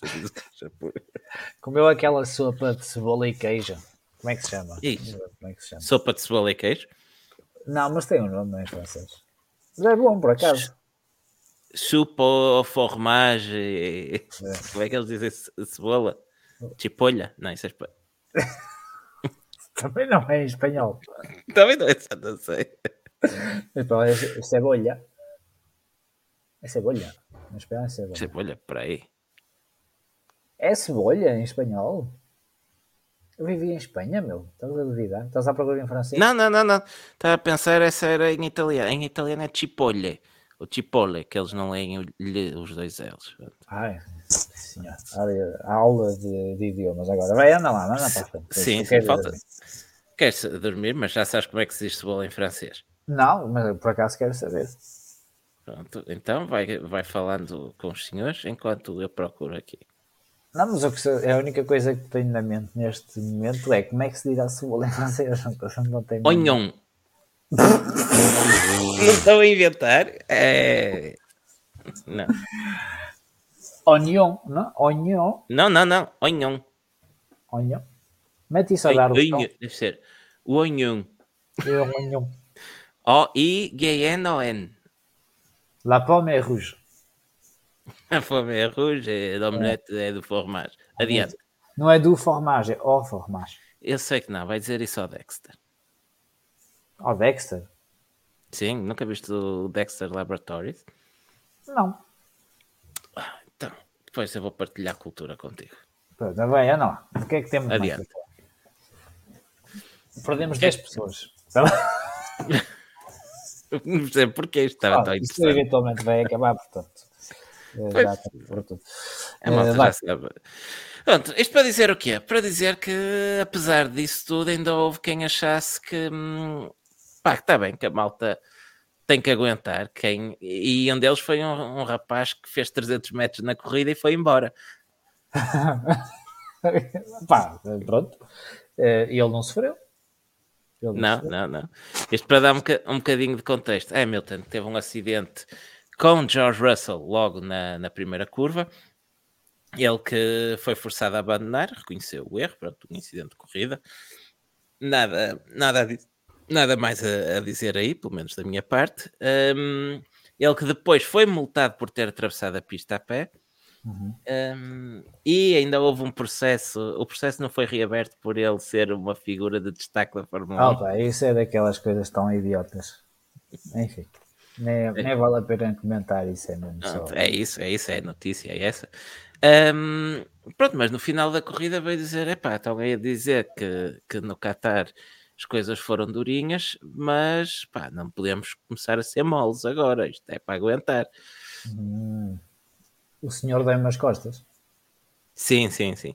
Ele não foi o único a dizer isto, mas entre os pilotos que eu tenho apanhado foi, foi o único. Até o, o Alonso, que é um gajo da velha guarda, e pego do Alonso precisamente porque eh, pode. eh, é, o- é um dos poucos, para além da Hamilton, se não o único, mesmo que ainda andou noutra era se andava mais tempo a fundo, com reabastecimentos, com pneus mais duráveis, onde se correu em circuitos como na Malásia, carregadinho de umidade eh, e calor, hum, mas até o Alonso disse: pá, vamos lá com calma, que isto Foi não são condições para se correr, foi mauzinho. É, e Também ajudou o facto de teres que parar 18 em 18 voltas e teres pneu para gastar à bruta. Sim, sim, sim, foi tudo, foi tudo a ajudar. Eh, fo- eh, Foi a andarem a- muito tempo a fundo, foi um calor extremo, uma umidade muito elevada, sempre um problema com, com a umidade. É sempre. E- Eu acho que o único que não reclamou muito até foi o Verstappen. Dizer, pá, sim, foi durinho, mas eh, acho que até nem foi das piores. E eu estava a ouvir o gajo a dizer aquilo. Eu acho que te vi com a mão de fora na reta, meu. Ias do tipo. Sim. Como é que é? Para ganhar? Vamos ganhar isto, não é? Sim, e nunca. É e mas tão confortável que nem sequer notas. Não, mas até o Verstappen se notava que estava cansado. Eh, Ele costuma estar, chegar ao fim das corridas e parecer que está pronto para ir tomar um café. eh, estava notoriamente exausto desta vez. Precisava de pelo menos um morritozinho antes do café. Pelo menos. Ele o rapaz também tinha estado a festejar na, na noite anterior. Tinha sido Ah, pois campeão. é, é verdade, é verdade, é verdade. O gajo, estava com uma ressaca enorme, por isso é que ele nem chutou. Mas ia estar. Eu acho que os gajos ah, devem ter posto ah, um rumo, um gin em vez da água, que era para ele continuar focado. Senão, se ele entra em Sim. ressaca, ia ser difícil. Olha, sabias, sabias que o Logan Sargent é um dos pilotos que não bebe durante, durante a corrida? Sabia porque é gordo. então não lhe metem uma garrafa d'água. Ah, a pila, o Norris, por exemplo, não, não gosta de beber também durante a corrida. Assim, eu acho que a partir, de um certo, a partir de um certo momento nenhum deles gosta de beber, porque basicamente estás a, a beber água que está quase a 50 graus. Acredito que seja, que seja desagradável. E se calhar sabe a óleo até. Eh, Mas o, o Logan Sargent nem sequer leva a garrafa com ele, por causa do, Sim, sim, sim. por causa do peso. Ahm, e eu aqui que- questionaria, voltava a questionar a FIA, eh, será prudente colocar um- uma regra de que é obrigatório levar a, a garrafa eh, de água? Porque, Pá, mas ao menos metam uma daquelas serpentinas da Superbox, é para fazer, ser obrigatório. Ok. ahm, fiquei sem palavras. Uh, só, ainda, ainda a propósito da, hum, da sauna do Qatar, queria só hum, falar também do, do Yuki, que me estava a lembrar, que se queixava que estava tão quente, tão abafado, que tentou abrir a viseira do capacete para, para respirar um bocado e levou logo com areia nos olhos. a corrida foi em Tatooine? Parecia. Eu esperava ver dois sóis a todo momento. Era, era parecido.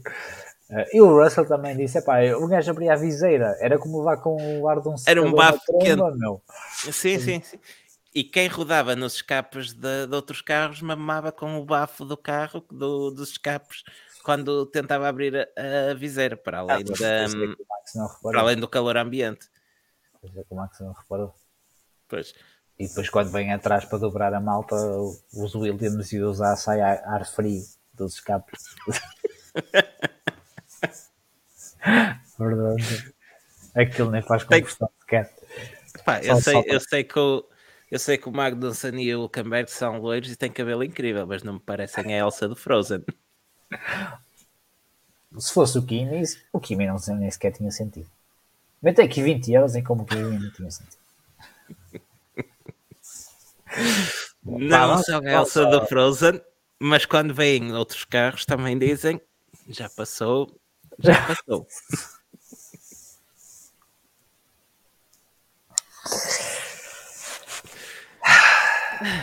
Sei porque é que ainda fazemos isto. Adiante. A Ferrari podia substituir o cavalinho do rampante por, por um knock de água. Um quê? O cavalo da Elsa. Mas como é que lhe chamaste? É o knock de água. Olha, fiquei a saber agora como é que é chama o cavalo da Elsa. É o que diz. Uh... é o que diz no livro da minha filha. Que é o, Eu pensei o que ias pôr um Olaf no lugar do, é, do, cavalinho rampante. É o cavalo que aparece no rio de Atto Holland. Está bem, já aprendi mais um bocadinho. Ferrari, queres falar da, da Ferrari? Deixar, deixar as, as areias do Qatar para trás e hum, falar da Ferrari no Texas? Podemos falar da Ferrari no Texas. Não tiveram, sim, sim, não tiveram mal. Bem, também não se pode dizer que tiver. Mas ainda conseguem um pódio. ainda conseguem. Não conseguem um pódio? Ah, pois conseguem. Sainz, então, Sainz não teve direito a beber champanhe outra vez, mas ah, foi ao pódio. Dois pódios até. Sim, o Leclerc fez pódio, fez pódio. Quer dizer, aquilo não é pódio, é só. É só medalha. É uma garrafa de água de vidro especial. Uma uh, água das pedras. O que é que eu posso dizer da Ferrari? A Ferrari prometia, da, da sprint até prometia um bocadinho. Vamos ser sinceros. Ferrari que fez pole position depois da, da volta mais rápida de Max Verstappen na qualificação ter sido apagada por ceder limites de pista. Ele Exato. tinha batido Leclerc por 5 milésimos de segundo. Uh, e depois deu para ver na Ferrari, eh, sobretudo quando o Sainz uh, arrancou para as pneus macios, que já havia qualquer coisa já não estava a bater Primeiro o Sainz vai, o único piloto, o único piloto na, na grelha com pneus macios, que à volta 5 já estava, já estava desgraçado. E, e, e perante isto a Ferrari pensou, bem, este gajo mamou uns pneus macios em 5 em cinco voltas. O que é que vamos fazer ao outro amanhã? Vamos meter o gajo man, numa estratégia de uma paragem só. Pá, pelo ver, pelo ver o que é que é bom. E sabes o que é que é mais engraçado? eu vou, eu, eu vou, vou me colocar aqui numa posição de ok, o Ferrari não tem nada a perder neste momento no campeonato. Não tem nada a perder. Não tem nada a perder, não tem nada a ganhar. Uh, vamos arriscar e vamos dividir aqui a estratégia. E vamos pôr um gajo uh, a fazer uma estratégia de uma paragem só. Não loucura. Vamos ver o que é que isto dá. Se calhar, assim, a pensar assim na loucura, se calhar não faças isso com o gajo que sai da pole position. Se calhar faz com o outro. Não sei. Um... Eu acho que a Ferrari não pensou isso. Eu já, eu já partilhei por alto contigo a minha teoria, que é a Ferrari ia pôr os dois carros numa só paragem, mas o Sainz queimou propositadamente o primeiro jogo para se forçar uma estratégia a duas paragens. Opa, não sei. Uh, era giro se isso, se facto tivesse acontecido. Uh, como é, qual foi o, o, o primeiro stint que eles fazem? Foi com que com que pneu? Acho, acho que partiram de médios, por acaso, nesta ambos? informação. Ambos de médios. Acho que partiram ambos de médios. Leclerc sai de médios e Carlos Sainz sai de médios também. Que Ok, está bem, sim, está bem. Sim, sim, sim, sim. Saem os dois de médios. Uh, aliás, quando o, a Ferrari para primeiro o Carlos Sainz, uh, eu nessa altura disse logo: pá, isto é um bocado estranho, o que é que eles querem fazer? Um undercut ao, ao, ao Leclerc? Uh, porque a, não, a mim não me faz sentido absolutamente nenhum. Se tu queres arriscar, ok, compreendo muito bem, bora lá, bora lá arriscar, pá, mas arrisca com outro gajo que à partida uh, já tem menos pontos para perder. Não vais arriscar com o gajo que está em primeiro, não. Acho que não faz muito, não faz muito só sentido. Se, só se um, a, a, não se confirmar a minha teoria infalível, uh, a única explicação alternativa que eu encontro foi eles quiseram privilegiar o gajo que está melhor no campeonato. Pode ser, pode ser. Mas o que é que ganha neste momento com isso? Esperança. Esperança em quê? Em ficar à frente do Norris? Ou também em fugir ao Norris com o Sainz, que o Leclerc já foi apanhado, e o Sainz está a 12 pontos do Alonso. Uh, ok. Se for por isso, mas no não que eu acho que a Ferrari esteja muito interessada em quartos lugares no campeonato de pilotos, mas melhor ser quarto do que quinto. É que neste momento a única coisa que a Ferrari pode apontar é a Mercedes. Tem 22 pontos de diferença para a Mercedes. Um, se tu queres pelo menos ser segundo no campeonato de construtores, tens que maximizar os teus pontos. Podes jogar aqui uma cartada mais arriscada, mas continuo a dizer, falo com o carro que tem menos a perder. Não faças com o carro que está melhor posicionado para, para lutar pela, pela corrida, porque depois o ritmo do Sainz não foi, hum, não foi mau não. não foi, não foi eh, muito mal. O Sainz, que diga-se, já que estás a falar nisso, ficou a cozinhar os pneus macios, que já senti que tinham pouca vida, atrás do Leclerc na corrida sprint. Sim, ah, pronto, isso também já são aquelas coisas. Não? Mas, repara, o Sainz acaba por ir ao pódio. Por sim, sim, sim. do já, Hamilton, mas acaba por ir já lá vamos às desclassificações. Agora, imagina que, obviamente, estamos aqui a, a, pensar como se as desclassificações não tivessem acontecido. Mas imagina que tens o Leclerc uh, na posição, na, na estratégia do, do Carlos Sainz, se calhar estás a corrida toda a lutar com o Hamilton e com o Norris. E estes não estiveram muito longe do Max Verstappen. Era mais um carro Sim. ali à frente que se calhar tinhas, obrigavas a própria Red Bull a pensar a corrida de. Em vez de marcar dois, tinha que marcar três. Tinha que marcar três. E, o, e a Mercedes, se calhar, Uh, Qual é que tinha o Sérgio Pérez lá para. Ah, não. Ah. Uh, e a Mercedes, se calhar, também tinha que repensar a sua estratégia, que não foi nada feliz, sobretudo nas paragens. Nem sequer foi tanto a estratégia, embora eu acho que tenha havido ali uma ou duas voltas em que eles podiam ter parado o, o Hamilton antes. Uh, mas depois as, as próprias paragens. Acho que, sobretudo, acho que sobretudo no primeiro stint deviam ter parado o Hamilton uma ou duas voltas antes, andou a perder tempo em pista, e depois é como dizes, hum, as paragens foram lentas. O próprio Toto já veio dizer: epá, nós durante estes anos todos não nos preocupámos em ganhar eh, décimos nas paragens, nós só queríamos era que tudo corresse bem e que não e que ninguém comprometesse a corrida pela paragem, mas agora que andamos ao ritmo dos outros já faz diferença. Pois, agora já lhes dei, não é? Pois. Ainda bem que assim é, porque ninguém se lembra do que lhes aconteceu na Alemanha ou que lhes aconteceu no Mónaco. Sim, sim, sim, completamente. Esse, esse não, esse não interessa. Mas pronto, para dizer, para dizer isto, ok, queres arriscar muito bem, uh, arrisca com o gajo que tem menos a perder. Um, ainda sobre os pilotos da Ferrari, eu queria só acrescentar aqui umas declarações de ambos os pilotos. O SR aqui no chat já foi falando de uma delas, no caso do Leclerc, mas eu até vou começar pelo Sainz, que após a sprint disse que ficou surpreendido de não ver mais ninguém de macios na, na grelha. E uhum. no caso, disse, uh, declarações de. Não é dos dois pilotos da Ferrari, mas neste caso é sobre o outro piloto da Ferrari, que é, foi uma entrevista do Gasly, um, onde o Leclerc lhe pergunta se ele vai para uma paragem também e ele ri-se e diz: pá, nem pensar nisso. Não. Tu és é maluco, pá. é, é um bocado isso. Foi como eu li hoje alguns comentários. O Leclerc deve ter sentido como, como nos sentíamos quando saímos de um teste. E toda a gente dizia: então, ali na pergunta 3, também vos deu 52? 52, a resposta era menos 827. Onde é que foram buscar 53? Ah, pobre rapaz. Anda, anda desiludido também. É, acho que. Ah, ah, ah,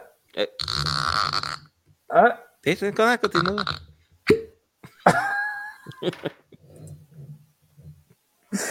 uh, não, não tenho mais nada a dizer da Ferrari. E da Mercedes já disse mais ou menos aquilo que, que queria dizer. Da, Mercedes e Ferrari, já que, já que falámos de ambos, um, que tiveram um carro desclassificado por uh, exceder o limite de, de, desgaste no patinho. Já fomos, fala, uh, já fomos falando disso um bocadinho no início do podcast. Uhum. Um, podemos talvez desenvolver um bocadinho mais. O um, Hamilton tinha sido segundo, ele que acaba a corrida a pressionar o Max Verstappen um, como dizias, se não fosse o tempo perdido uh, nas boxes, se calhar em vez de terminar a corrida a um segundo e meio, podia ter terminado até na frente, uhum. ou a lutar mesmo por posição, que vinha mais rápido no, no stint final. Foi uma boa estratégia da, da Mercedes à parte a tal um, volta a mais que falávamos. Um, que hum, permitiu a Hamilton o, acabar o Hamilton a corrida. O Hamilton queixou-se. E o Hamilton queixou-se que já. Deste-me um intervalo demasiado grande para eu ir buscar. Exatamente. Ele e ele logo, ainda. Logo aquela visão do isto não vai ser fácil porque eu tenho que ir buscar esta porcaria toda e o gajo vai num Red Bull. E, uh, e o Hamilton, ainda no primeiro stint, já se vinha a queixar também que estava demasiado lento e percebeu que estava a perder demasiado tempo sim. naquele jogo de pneus. Sim, sim, sim. Pois, foi aí acabou com, qualquer hipótese. Pequenas de... coisas, no final acabaria por não ter influência, porque o carro foi desclassificado, mas também ali algumas coisas interessantes, como o facto de a Red Bull ter tido que subir o carro do Max e ter perdido performance à conta disso. A McLaren também veio com um setup mais alto nos carros do, do Piastri e do Norris. E pelos vistos estavam certos, havia razões para andar com o carro mais alto. Sim, Uh, e a FIA foi buscar. Estás a ler o comentário do Cachapuz? O comentário do Cachapuz. Depois diz o que ias dizer que depois uh, pego no comentário. Eles pegaram nos quatro primeiros uh, classificados e foram fazer o, o teste no, de desgaste do patinho. Desses quatro, dois tinham desgaste excessivo. Não seria, pelo menos, pelo menos, lógico ver os colegas de equipa desses dois carros? Na teoria sim, mas eu acho que na prática já não seria possível porque os carros deixavam de estar em parque fechado e se calhar até já estariam a ser desmontados para seguir para a próxima corrida, já no México. O que podes questionar é se, se calhar não fará sentido alterar o procedimento e ser um componente que passa a ser verificado em todos os carros e não apenas em alguns. Um, ah, mas... corrijo-me aqui, o Charles não era top 4, foi, foi... Pois não, porque ele ainda, ele ainda foi uh, ultrapassado pelo Sérgio Pérez, se não me engano. Sim, é capaz. Sim, sim, que aliás a Ferrari manda o Sainz passar o Leclerc antes que fosse apanhado também ele pelo, pelo Pérez, porque iria perder tempo atrás do, do Charles. Um, eu não sei exatamente qual é o critério, se é o pódio e mais uh, alguém aleatório, mas penso que seja nesses moldes, mais ou menos. Uhum. Sei que não são os pilotos todos. Um, diz? Que não são, isso não são, não são os pilotos todos. Sim, é como, é como a amostra de combustível também. eh, Aquilo que a desclassificação de Vettel na Hungria há dois anos. Também não é uma coisa que é inspecionada em todos os carros. É quando alguém calha de ser inspecionado está fora da. Não, aí tens que limite. entregar. Aí tens que entregar. A gasolina tens que Tens que entregar. entregar. Todos Ah. têm que entregar. Eu não sei se todos têm que entregar ou todos têm que ter. eh, se esse é o limite, mas Todos têm Não que ter questionar. a, a quantidade necessária para entregar. Pronto, certo. é, se calhar é mais assim, que, que todos têm que ter a quantidade mínima necessária para entregar. Agora, se analisam todos ou não, é que já não o fazem. Já não analisam, a- não analisam o combustível de, de todos. Ahm, mas se calhar eh, há coisas que, que é preciso rever. Se, se de facto o, o patinho ah, pode ser um, um componente pelo qual tu vais desclassificar vários carros. Eu agora fiquei na dúvida de pá, quantos carros, se calhar, é que já teriam sido desclassificados desde o início da época até aqui, se são verificados todos. E ainda por cima, nestes carros, que há aqui uma, ah, um compromisso da altura que tu tens do, ao, ao solo, e é importante teres, estás muito, muito próximo do, ah, do asfalto para teres boa, boa, boa carga aerodinâmica. E no caso do Mercedes, o que é que, porque é que foi eh, tão competitivo aqui em, em Austin? Porque o carro estava mais baixo tinha mais, e por isso tinha mais, car mais carga e por causa disso tratava melhor os pneus e por causa disso conseguiu quase lutar pela vitória. é? Porque o Russell não teve, não, não pareceu ter tanto ritmo como o Hamilton, estava mais alto. Se calhar não estava num setup tão agressivo. É? É daquelas componentes que se calhar eh, tem que ser começada a, a- a ser medida em todos, e ainda por cima é uma coisa que é, é fácil de, de medir. Aquilo tem uns, uns orifícios específicos onde o- a- os inspectores, lá como é que se chama, fazem as, as medições, porque aquilo não lhes vai custar eh, muito tempo a fazer essa, essa inspeção a todos os carros. Até há procedimentos que se calhar eles podiam eh, retirar no final do- das corridas. Eh, por, por exemplo, os, eh, eles são pesados no início e, e no fim. Eh, os carros só entram em contacto com alguém quando vão às boxes. Há necessidade de pesar no fim? Percebes o que eu estou aqui a dizer? É uma boa pergunta. Sim, sim, sim. Uh, portanto, se calhar, uh, que se calhar há, este foi um exemplo que, o exemplo que eu me lembrei uh, agora, se calhar há essa, essa necessidade. Mas se calhar há coisas que eles podem rever, e dizer, ok, ok, isto não preciso.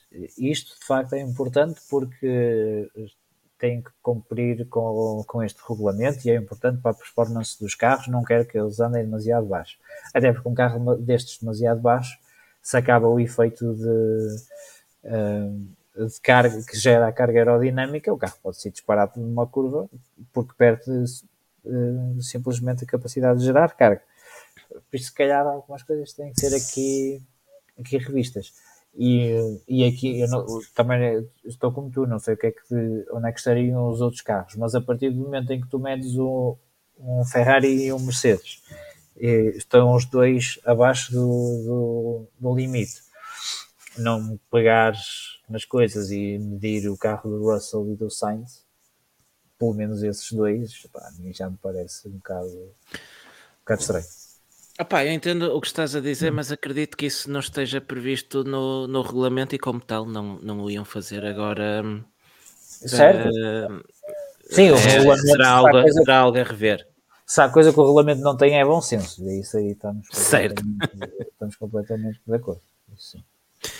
Ah, olha, ah, deixa-me pegar aqui no comentário do Pedro Veiga também que. eh, Não te esqueças do cachapuz, que estavas-te aí a rir, mas ainda não disseste. Sim, sim, sim, já vou, já vou ao Cachapuz, deixa-me passar aqui só pelo, pelo Veiga primeiro, que diz, segundo no Twitter, isto só aconteceu isto, de carros serem desclassificados por desgaste excessivo do, do patinho, só aconteceu em quatro grandes prémios. O Schumacher na Bélgica em 94, que até fizeste um tweet sobre isso hoje à tarde. O Olivier Panis em Portugal também em 94. Uh, o Trulli uh, nos Estados Unidos em 2001, que depois foi revertido. E finalmente Hamilton e Leclerc nos Estados Unidos um, este ano. O do Schumacher um, é engraçado porque ele foi desclassificado porque o patinho de facto tinha uma zona de desgaste excessiva, mas isso aconteceu porque ele fez um peão em cima de um corretor. Por isso, agora fiquei a pensar, até então, os gajos que andaram ali em cima dos corretores do Bahrein? Do Bahrein não, do Qatar. Do Qatar. São os vão ser todos. e tudo, era tudo corrido. Era tudo desclassificado. Olha, o que o Cachapuz dizia há pouco foi que o Leclerc já fez DNF partindo da pole, já fez DNS partindo da pole e agora faz DSQ partindo da pole. Já fez o, o pleno, acho eu. Está certo. Uh, o... Por curiosidade, houve um piloto que conseguiu fazer os três no mesmo fim de semana. Quem? Ah, foi um piloto alemão, eu não me recordo do nome, mas isto foi nos anos 70. Ele basicamente um, fez uh, a qualificação e não, um, não conseguiu qualificar-se uh, para a corrida. No domingo apareceu casualmente na grelha, meteu-se na corrida ah, e hum, pronto, não terminou a corrida e foi posteriormente desqualificado por, um, por ter participado ilegalmente na corrida. Na verdade, foi um DNQ, DNF e DSQ. Mas, mas não foi a partir da pole. Não foi a partir da pole, não. O Claire ainda uh, põe essa camada extra na, na claro. trivia. O, o Pedro Cachapuz diz aqui também que viu um engenheiro da ASA dizer que para se inspecionar todas as placas só acabava na segunda. Na segunda. Epá, não, acho que, é um bocado exagero. Sim, também. Aquilo tem é. mesmo uns buracos, uns buracos onde tu fazes a, a medição. O que é que custa? Levantar o carro? Sim, isso aqui é para, ainda por cima se é para desmontar? Pois, não sei. Era não só uma questão das equipas entregarem as placas e está tá cá a medir isto. Está aqui, está novo, chefe. Olha, só para seguirmos em frente mais este comentário do Mário Calacho, o regulamento não tem bom senso, mas tem espírito. Ah, é, foi bonito. Isto é, é bonito. É um azulejo disto, não. Não, esta, esta, esta foi das frases mais bonitas que eu li nestes uh, cinco anos de podcast. O regulamento não tem bom senso, mas tem espírito. Fiquei. Anda a imprimir t-shirts com isso. Fiquei emocionado porque mexe, mexe com aquilo que nós, que nós fomos falando aqui ao longo dos anos. É, já, isto já parece uma despedida, mas não, fiquei meio emocionado. Olha, Ainda, ainda sobre a Mercedes, a Mercedes que trouxe um, upgrades para esta, hum, para esta uhum. corrida, e como diz aqui o SR, uh, eh, isto vem levantar muitas questões em relação à suposta melhoria que o upgrade da Mercedes trouxe, porque Hamilton efetivamente teve ritmo para andar nos lugares da frente durante o fim de semana, ele faz segundo também na sprint, se não me engano, uh, faz segundo na corrida e acaba em cima de Verstappen mas depois, afinal, vai saber e estaria a andar mais abaixo do que, do que seria suposto. Pois, pois. Sim, se o upgrade era pôr os carros a funcionar fora da lei. Pois, mas olha, bom ver que a Mercedes já pode andar carro baixinho outra vez. E a Ferrari também. Não nos doeu as costas? Pois, parece que ninguém se queixou de costas este fim de semana. Já não, já não bamboleia nem com carros ilegais? Pois não. Assim, está bem. Olha, o Max Verstappen é que ganhou com problemas de travões e contra carros ilegais. E com uh, o engenheiro, o Jean-Pierre Lambiasi, a, a, a, falar com ele nas curvas. Eu estava a ver que o gajo ia fazer um pit stop extra só para o mandar calar. para lhe tirar o microfone da tromba. Está calado. Porra, deixa-me fazer a uh, foi, foi giro ver o We Were on a Break uh, durante a transmissão. Boa referência à França. Boa. Uh, bom. Um, estás fortíssimo no jogo de palavras. Isto, o dia todo a treinar só para isto. Olha, já fomos falando. Os updates da Aston Martin. Pois, exatamente. Ia passar para Aston Martin, que nestas últimas corridas parece ter tido uma consulta às 5 e teve de abandonar. Uh, pelo menos a luta pelo segundo lugar. O que, é que, que, é que tens a dizer do. O que me chateia no facto dos updates da Aston Martin parecerem não estar a funcionar é que isto está a dar razão ao que, à tua previsão no início da época. Ah, estás a ver? Mas é assim, este, este update não foi assim tão mal.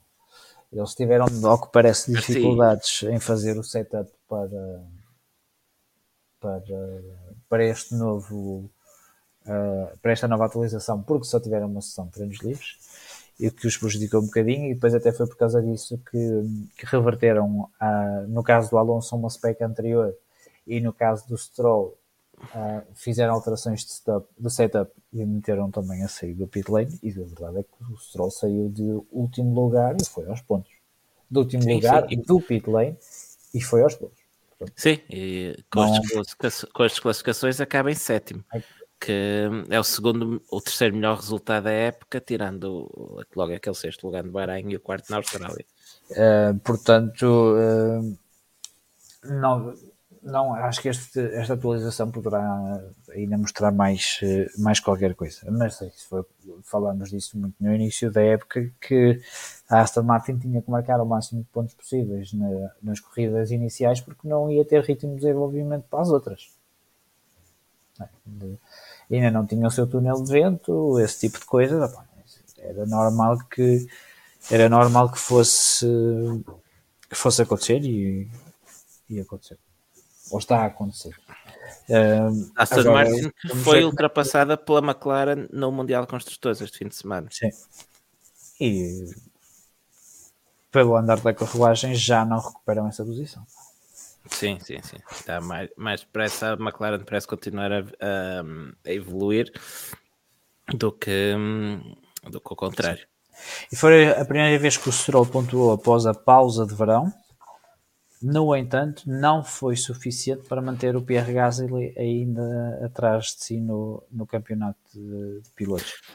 Olha, o Piastri, o Piastri e o Gasly, e eu vou aproveitar para, já que falas nele, tem vindo a fazer uma temporada muito interessante mesmo no meio do caos que é a Alpine. Eu ia dizer exatamente isso. É a primeira temporada do Pierre Gasly na Alpine. Uh, adaptou-se relativamente rápido ao, ao carro tem feito uma boa temporada. O Esteban Ocon não é louro para nenhum e ainda assim o rapaz tem feito umas, umas corridas bastante, uh, bastante interessantes. Um, Parece-me um desperdício. Tens o gasolina Alpine. Uh, mas uh, acho que a Alpine uh, desencadeia em mim sentimentos ambíguos.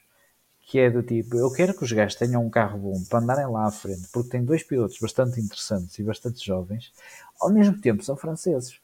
E isto gera uma revolta interna dentro da minha pessoa um, em que eu fico naquela, hum, pá, era tão bom que estes gajos andassem lá à frente com o Gasly e o Ocon. E depois tenho do outro lado uh, a pensar, é chupem aí os franceses, mama, mais uma corrida da tanque. E é difícil viver neste paradoxo. Não sei se te acontece o mesmo, se sou o único que vive. Pá, aliviei um bocadinho, aliviei um bocadinho esse sentimento de quando saiu lá o Laurent Rossi que era daqueles personagens que não me vai deixar saudades nenhumas. Um, mas eu gostava que a Alpina andasse mais à frente. Gostava pois, de... eu também, eu também, mas não fico triste quando perdem. É a questão é essa. Eu também gostava. Estava aqui a olhar para, para, as classificações ao longo da época do Gasly e do Ocon, quando não desistem. E hum, Alpi, os alpinos estão a fazer sétimo e oitavo, mais um menos um. É, é a posição deles. É a posição é, deles, não é? Vai é dar menos lugar, andam por ali, não é? É a posição deles. Continuar, continuarão assim. Está feito. Olha, deixa-me agradecer aqui ao André Gaspar que me foi lembrar o nome do, do piloto que falava há bocado, o único que fez DNS, DNF e DSQ na mesma corrida, foi o Hans Heyer.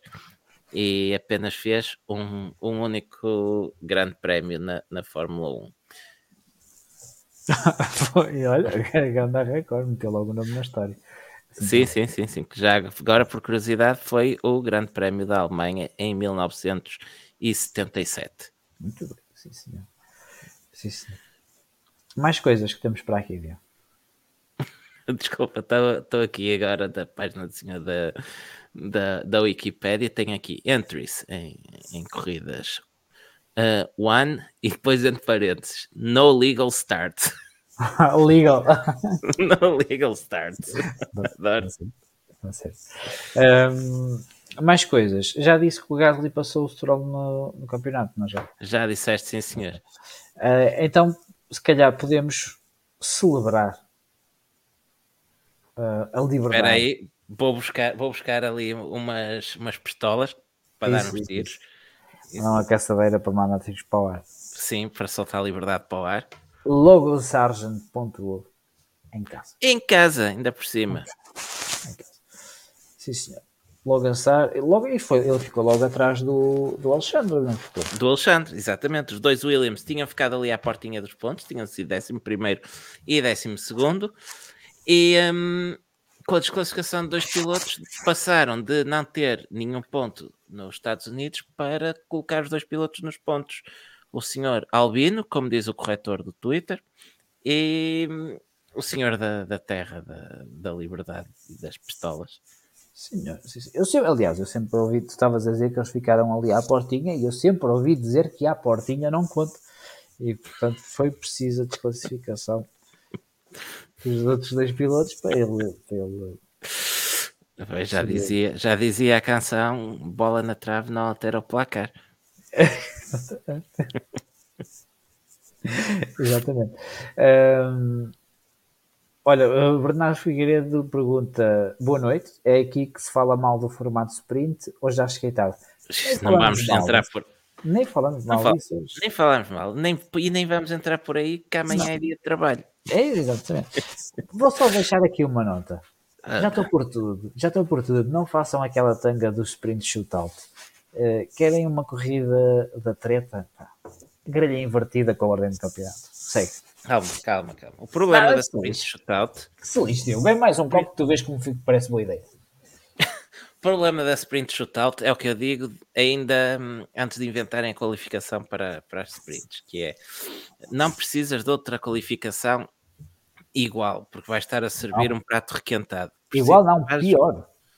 Exato, ainda é mais curto. Faz um formato alternativo, inventem, façam, voltem a uma volta por pilotos, aproveitem para experimentar não, formatos também. diferentes, já que vamos não, brincar não. às corridas, não? Não, isso também não. Isso também. Ou se faz só uma qualificação que dá para as duas, e, não, e depois esse não, isso, o, isso não acontece o que acontece no MotoGP, faz uma má qualificação, estragas duplamente o fim de semana. Mas que devem ser coisas independentes. Se quer separar corrida de sprint. Pronto. Ou então é... tá bem. façam, façam, sei lá, só dois grupos, uh, proponham formatos alternativos de qualificação. É, o que, o que uma coisa ao estilo da Fórmula E, com meias o, finais. O que, o que peca neste momento na. Peca bem ganha? Se calhar era, era interessante a questão da, da Fórmula E. Mas o que peca neste momento na, na, na sprint, na qualificação da sprint, é que é mais curta, pronto, mas isso até nem acho que seja o, o problema. Mas é que mesmo sendo mais curta, quando chega à, à parte do SQ3, há um compasso de espera, porque eles querem vir todos para a pista quando está a acabar a, a sessão. Então, tu tens uma sessão mais curta e estás ali uns 3 ou 4 minutos, ou o que é que, é que seja, a olhar para as andorinhas à espera que eles venham para a pista. Porque eles só têm um jogo de pneus e só podem fazer uma volta.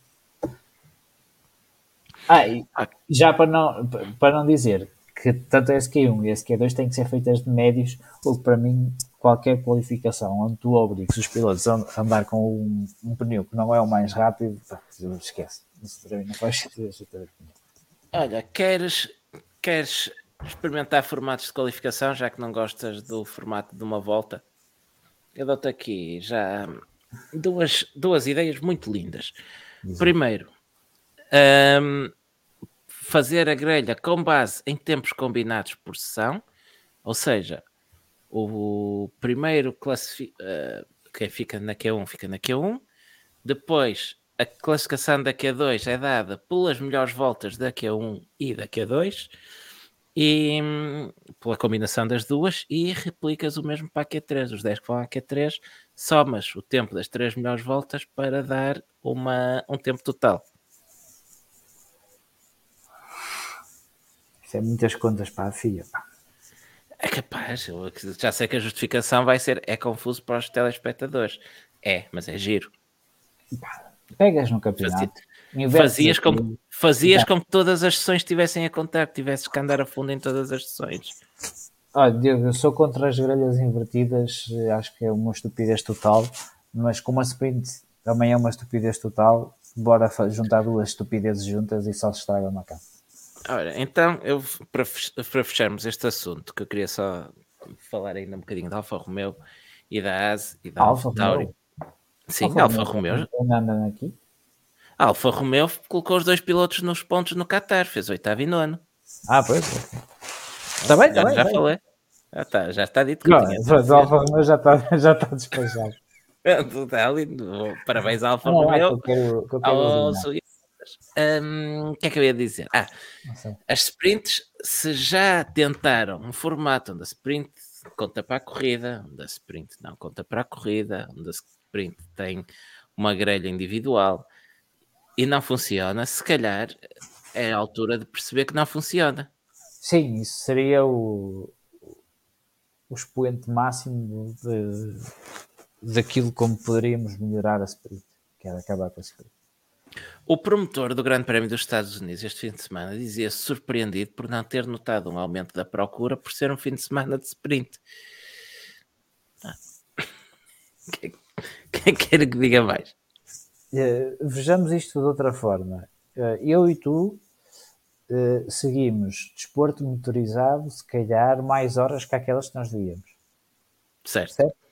certo. Não, não só Fórmula 1, outras coisas outras coisas também. Uh, estas duas corridas que tiveram sprint, o que é que nos aconteceu? Recordas-te? A meio da semana. A meio da semana. Lembra-me que marcámos paddle para cima de uma qualificação. Marcámos paddle para cima de uma Ninguém se lembrou que havia uma qualificação à sexta-feira. Ninguém se lembrou que havia sprint. E a outra foi o quê? Um paddle onde eu aproveito, aproveito para dizer que decidiste não jogar por vezes acontece. Tem Também vinha três semanas sem jogar, sabes como é que é quebrar ah, sim, sim, sim. Lamentavelmente escolheste a semana onde jogaste comigo. Uh, sim, deixa-me realçar, no entanto. Eu que, que sofri mesmo, uma lesão gravíssima, diga-se. Que mesmo a jogar a 10, 20% do meu habitual já é jogar mais 100% do que aos teus 100%. Não, isso, isso é não só é mentira, como se perderam serviços de elevado nível à custa de respostas isto é, isto é, aqui. Isto é verdade. É, já para não falar que o teu posicionamento nos meus serviços é péssimo. Temos que corrigir o teu, o teu posicionamento. Não sou eu que está sempre em risco de levar com uma bola no serviço, mas adiante. Não, não interessa, desde que não passe, desde que não passe, é o, é o mais importante. Uh, o que é que estávamos a dizer? Estávamos a, estávamos a falar de, das sprints que, que não vendem e de nós marcarmos para a ah, hora de, das qualificações. Tivemos duas sprints seguidas e esquecemos que havia sprints. Pois. E, e digo mais, ainda vais ter mais sprints até a final do campeonato. Oh, sério? Acho que no Brasil é sprint. Oh, estás a ver? Não é preciso isto, meu. Não é preciso é que depois um gajo descontrola o fim de semana todo e não, não bate as coisas certas. Eu, para mim, acaba, acaba com isto. Acabavas com as sprints. Sim. Está é. bem. Eu, quanto a sprint, não tenho nada contra. Mas gostava de experimentar formatos alternativos de qualificação. Sim, olha, só, falta o Brasil, só falta o Brasil, confirma aqui Mário Calacho. Grelha invertida. Não, nunca grelha invertida. Grelha invertida, mas dás pontos a todos. 20, 19. Olha, e já agora, já que estamos numa de sprints, porque não metes um prémio de montanha à, volta 5 e olha, uma meta volante olha, à, à volta 7? e no dia a seguir tinhas que andar com um carro às bolas vermelhinhas. olha, era fixe. Eu acho que sim. Era fixe? Eu acho que sim. Por que não? Por que não? Oh, oh, Olha, o líder do campeonato tem que andar sempre de carro amarelo. Olha, compro agora, essa. Não, agora esta, esta, esta o problema, que... O problema é que a Ferrari ia dizer: não, não, nós vamos andar de cor-de-rosa. Pois é. Pois é. Estragava e, logo tudo. E se calhar o Carlos Sainz ia querer andar sempre de vermelho. É Rojo em E o? Alonso, e o Alonso, sim. La Roja. É da Roja. La Roja. Sabias? Para mim, isso era, para mim isso era a seleção de Espanha. É, mas também é o, o, o líder da Vuelta também anda de rojo. Eu venho para aqui para aprender, já disse. Pessoa o que é que nos falta? Olha, Falta-nos ah, falar da primeira vitória no Mundial de Rugby dos Lobos. Também, também. Ai, não é aqui, não é aqui. Não é aqui, não é aqui, não é aqui. Não, eu vou, vou aproveitar, Daz não há muito a dizer, continuam numa sequência de corridas a terminar fora dos pontos, eles que já não pontuam desde Itália, um solitário décimo lugar do Kevin Magnussen, e fora isso é preciso recuar até Miami, parece que foi noutra vida já, Miami. Realmente o campeonato é tão comprido que. A ver lá que nós tivemos o Nick de Vries a participar neste campeonato. É verdade. Dick de Vries, que hum, já lá vai. Entretanto, tivemos o Liam Lawson, que conseguiu pontuar, já falámos disso em Singapura, ele que faz mais duas corridas e é finalmente substituído de novo pelo Daniel Ricciardo agora hum, nos Estados Unidos. Hum, alguma coisa a dizer sobre o Liam e o Daniel? Eu gostei de, gostei de ver o Liam Lawson. Acho que, até, acho que já tínhamos falado sobre, sobre isso. O, o Daniel Ricciardo. Opa, não, Daniel, é complicado. O Daniel Ricciardo vem de meia época parado, depois eh, rebenta o pulso e agora volta. Não, não Ele é no, no sábado, num onboard, pareceu-me que ele ainda não agarrava totalmente o volante com, a, com a- uma das mãos. Não sei se foi sugestão ahm, ou se ele ainda teria mesmo alguma dificuldade de mobilidade na mão. Mas eles É assim. tanto tempo. a partir do momento que o Robert Kubica pontua de Williams só com um braço, não há desculpa. Não há desculpa, estou de Não há acordo. desculpa. Desculpa. Tem que, eh, tem o, o Daniel Ricciardo tem que pontuar até ao final da época para, para eu achar que, que este regresso foi, foi com sucesso. Vá, digamos assim. Ahm, tem o, o Ricardo, o Ricardo, que é juntamente com o Nico de Vries, um dos únicos pilotos que não pontuou no, no Mundial este ano. Sim. Ah, é verdade que a amostra é pequena. Uh, Ricardo fez duas corridas, três com esta do Texas, desistiu na, na Holanda uh, antes de começar, ou, uh, devido à lesão que sofreu. E na verdade, esta corrida não serve para avaliar grande coisa. Está a vir de uma lesão, de uma época onde pouco correu, como dizias. Ainda por cima, segundo o Franz Tost, ele teve hum, danos num ducto de travões logo numa das primeiras voltas, uh, o que estragou-lhe a corrida. Por isso, não me parece que se possa tirar grandes conclusões Não, não. para o bem e para o mal né, por esta corrida. Não, Uh, por isso, até ao fim. Até ao fim é pontuar. Só, só sim, tenho. sim, sim. Só o que eu tenho. Estou de acordo contigo. Os serviços mínimos até ao final da época, que dá no Ricardo, é, é ir aos pontos uh, para ver se ajuda a AlphaTauri a sair do último lugar, onde está a apenas dois pontos da,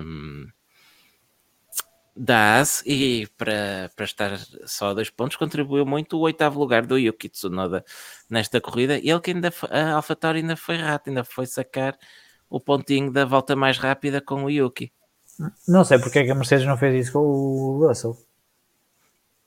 Uh, ainda estavam a, a medir uh, patinhos, não sei. Mas Estava com medo, estava com medo que ele desgastasse o, patinho a fazer a volta mais rápida. Pode ser. Pode ser. Sim, mas foram espertos. Opa. Mesmo, no, mesmo no final. Eu acho que eles devem ter visto. Ah, aquele gajo não, não, não quer? Está bem, vamos nós. é engraçado que eles fizeram primeiro com o Daniel Ricardo E nós não tivemos nenhuma informação da, da realização sobre isso, apenas uh, sobre o que se estava a passar. Um, por isso eu apenas posso especular, mas eu fiquei com a sensação que eles primeiro testam com o Ricardo, que estava lá no fundo, não tinha nada a perder, ou melhor, ele na altura pensa até que não estaria lá no fundo, ele cai com a paragem mas não importa por acaso. Ou não tinha nada a perder em parar o Ricardo, testar como é que funcionavam os softs e que ritmo conseguiam ter, e aí sim arriscam com o Yuki parar também e vão uhum. buscar o ponto da volta mais rápida arriscaram e, e pagou. Sim, fizeram eles muito bem. Fizeram bem. E aos e pouquinhos também, O Tsunoda também teve muito bem porque consegue abrir no, o espaço suficiente para parar. Não é propriamente fácil no meio do pelotão. É verdade. Um, nisto, o Williams também já vai ali num confortável sétimo lugar, mas às classificações vamos daqui a pouco. Vamos à cabine. Mas, Vamos à cabine, acho que não há mais nada para dizer sobre, sobre estes três grandes prémios. Seguem-se agora o Grande Prémio do, do México, exatamente, e depois o Grande Prémio do Brasil. Antes de a época terminar, primeiro com Las Vegas e por fim Abu Dhabi. Abu Dhabi. Uh, bom, vamos lá às cabines dos tours. Quem é começa? Sou eu porque ainda não fizeste, não é? Exatamente. Eu já vou dar a bandeira vermelha para o Sérgio Pérez. Acho que é, é justo. Não é, não é preciso dizer. A bandeira amarela vai para a Aston Martin, porque uma coisa é não conseguires acompanhar o ritmo de evolução da, das outras equipas, outra é trazer as evoluções que simplesmente não, eh, não funcionam e que eh, podem até prejudicar. Não digo que tenha sido o caso desta nos Estados Unidos, um, mas por momentos pensei que os gajos iam acabar com o AMR22 esta época. E mesmo ali pensar, com o AMR22 do início da época passada, início, não sim, terminou sim. O barco, que foi barco. mais rápido que foi mais rápido no Japão do que o AMR23 sim. Não, estou a falar do aquele que eles trouxeram logo no início que parecia mais uma lancha do que propriamente uma, o que curvava sozinho. o que virava sozinho, exatamente. Uh, e a bandeira verde? Vou dar uh, eu acho que tanto, tanto podia dar à McLaren como ao Piastri como ao Norris, mas escolhi dar ao, ao Norris porque tem feito tem feito corridas excelentes, tem tentado pressionar o, o Verstappen, uh, que obviamente não é, não é fácil, mas uh, em Singapura fez pódio, fez um segundo lugar, no Japão fez o segundo lugar, no Qatar faz dois terceiros lugares, um no sprint e outro na, no Grande Prémio, uh, e depois nos Estados Unidos volta ao pódio em segundo, com um segundo lugar no Grande Prémio e fez quarto na, na sprint pá, tem sido uma, um fim de época extraordinário do, do Lando Norris. Arrisca-se, arrisca-se continuar assim a apanhar o Carlos Sainz e se calhar até o Fernando Alonso. Se calhar, talvez esteja a esticar um bocadinho Talvez seja um bocado ambicioso, mas se conseguir chegar à vitória... Se ele consegue terminar esta época em quarto lugar, depois do início da McLaren, Uh, e, e, eu estou a olhar aqui para algumas das corridas da McLaren, 17, 17, tem, o Lando Norris tem 4 17 lugares. Não, não parece nada condizente com o, um dos pilotos que a esta altura já é dos que tem mais pódios. Portanto, sim, sim. Não deixa de ser. Deixa de ser a, a, grande, a grande notícia na, no Bahrein é precisamente o Norris ter ido à Q2 nessa corrida. O Piastri fica-se pela Q1 e eu estou aqui a olhar para, para os registros dessa, dessa corrida e o Norris não fica na Q1 um, porque ele faz um tempo igual à milésima ao Logan Sargent, só que fez a volta primeiro e por isso passou o Norris à Q2 e por isso não ficaram os dois McLaren na Q1. Um, mas pronto, por isso dou a minha bandeira ao verde ao, ao Norris, uh, não descontando também que o Piastri já, já atinou com aquilo e também tem feito boas, uh, boas corridas. E obviamente o progresso da McLaren também é, é indiscutível. Olha, só, só falar, falar em do, desculpa, por falar em ficar com os dois carros na Q1, a Aston Martin neste fim de semana ficou com ambos os carros na Q1. Sim, lá está, foi aquela questão de depois que fizeram a comparação, revertendo o setup do Stroll, ou melhorando o setup do Stroll e revertendo a spec do, eh, do Alonso. Fernando Alonso. Sim. Um, o que é que eu ia dizer? Esqueci. Nada que importa, decididamente. Era, não, mas era, era, um dado, era um dado curioso e um dado interessante e tu deixaste-me aqui a vida. Não se perdeu nada, aposto. Ah, não sei se reparaste, nos carros da McLaren já não têm os ecrãzinhos da publicidade. Eles chegaram a andar com isso? Sim. Olha, então, não reparei sequer que tinham andado, por isso não reparei que tiraram, está bem. Mas porquê? É, Eles deram alguma razão para isso? Não, reparei hoje por acaso uh, que há uma foto, daquelas fotos que eles tiram aos pilotos, assim de lateral, mas em que vês uh, basicamente só o cockpit.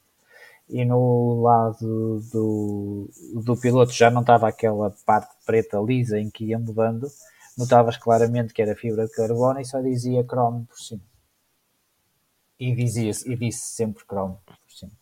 Não sei se eles Em homenagem ao, ao Ron Dennis.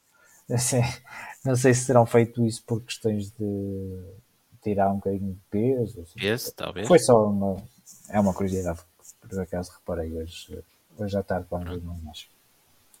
Muito lindo, sem dúvida. Vou então à minha, à minha votação aqui deste, trio de corridas, deste último período de corridas que tivemos aqui a analisar, e a minha bandeira vermelha vai para a ASE. Estiveram atentos aos dois minutos que lhes dedicamos.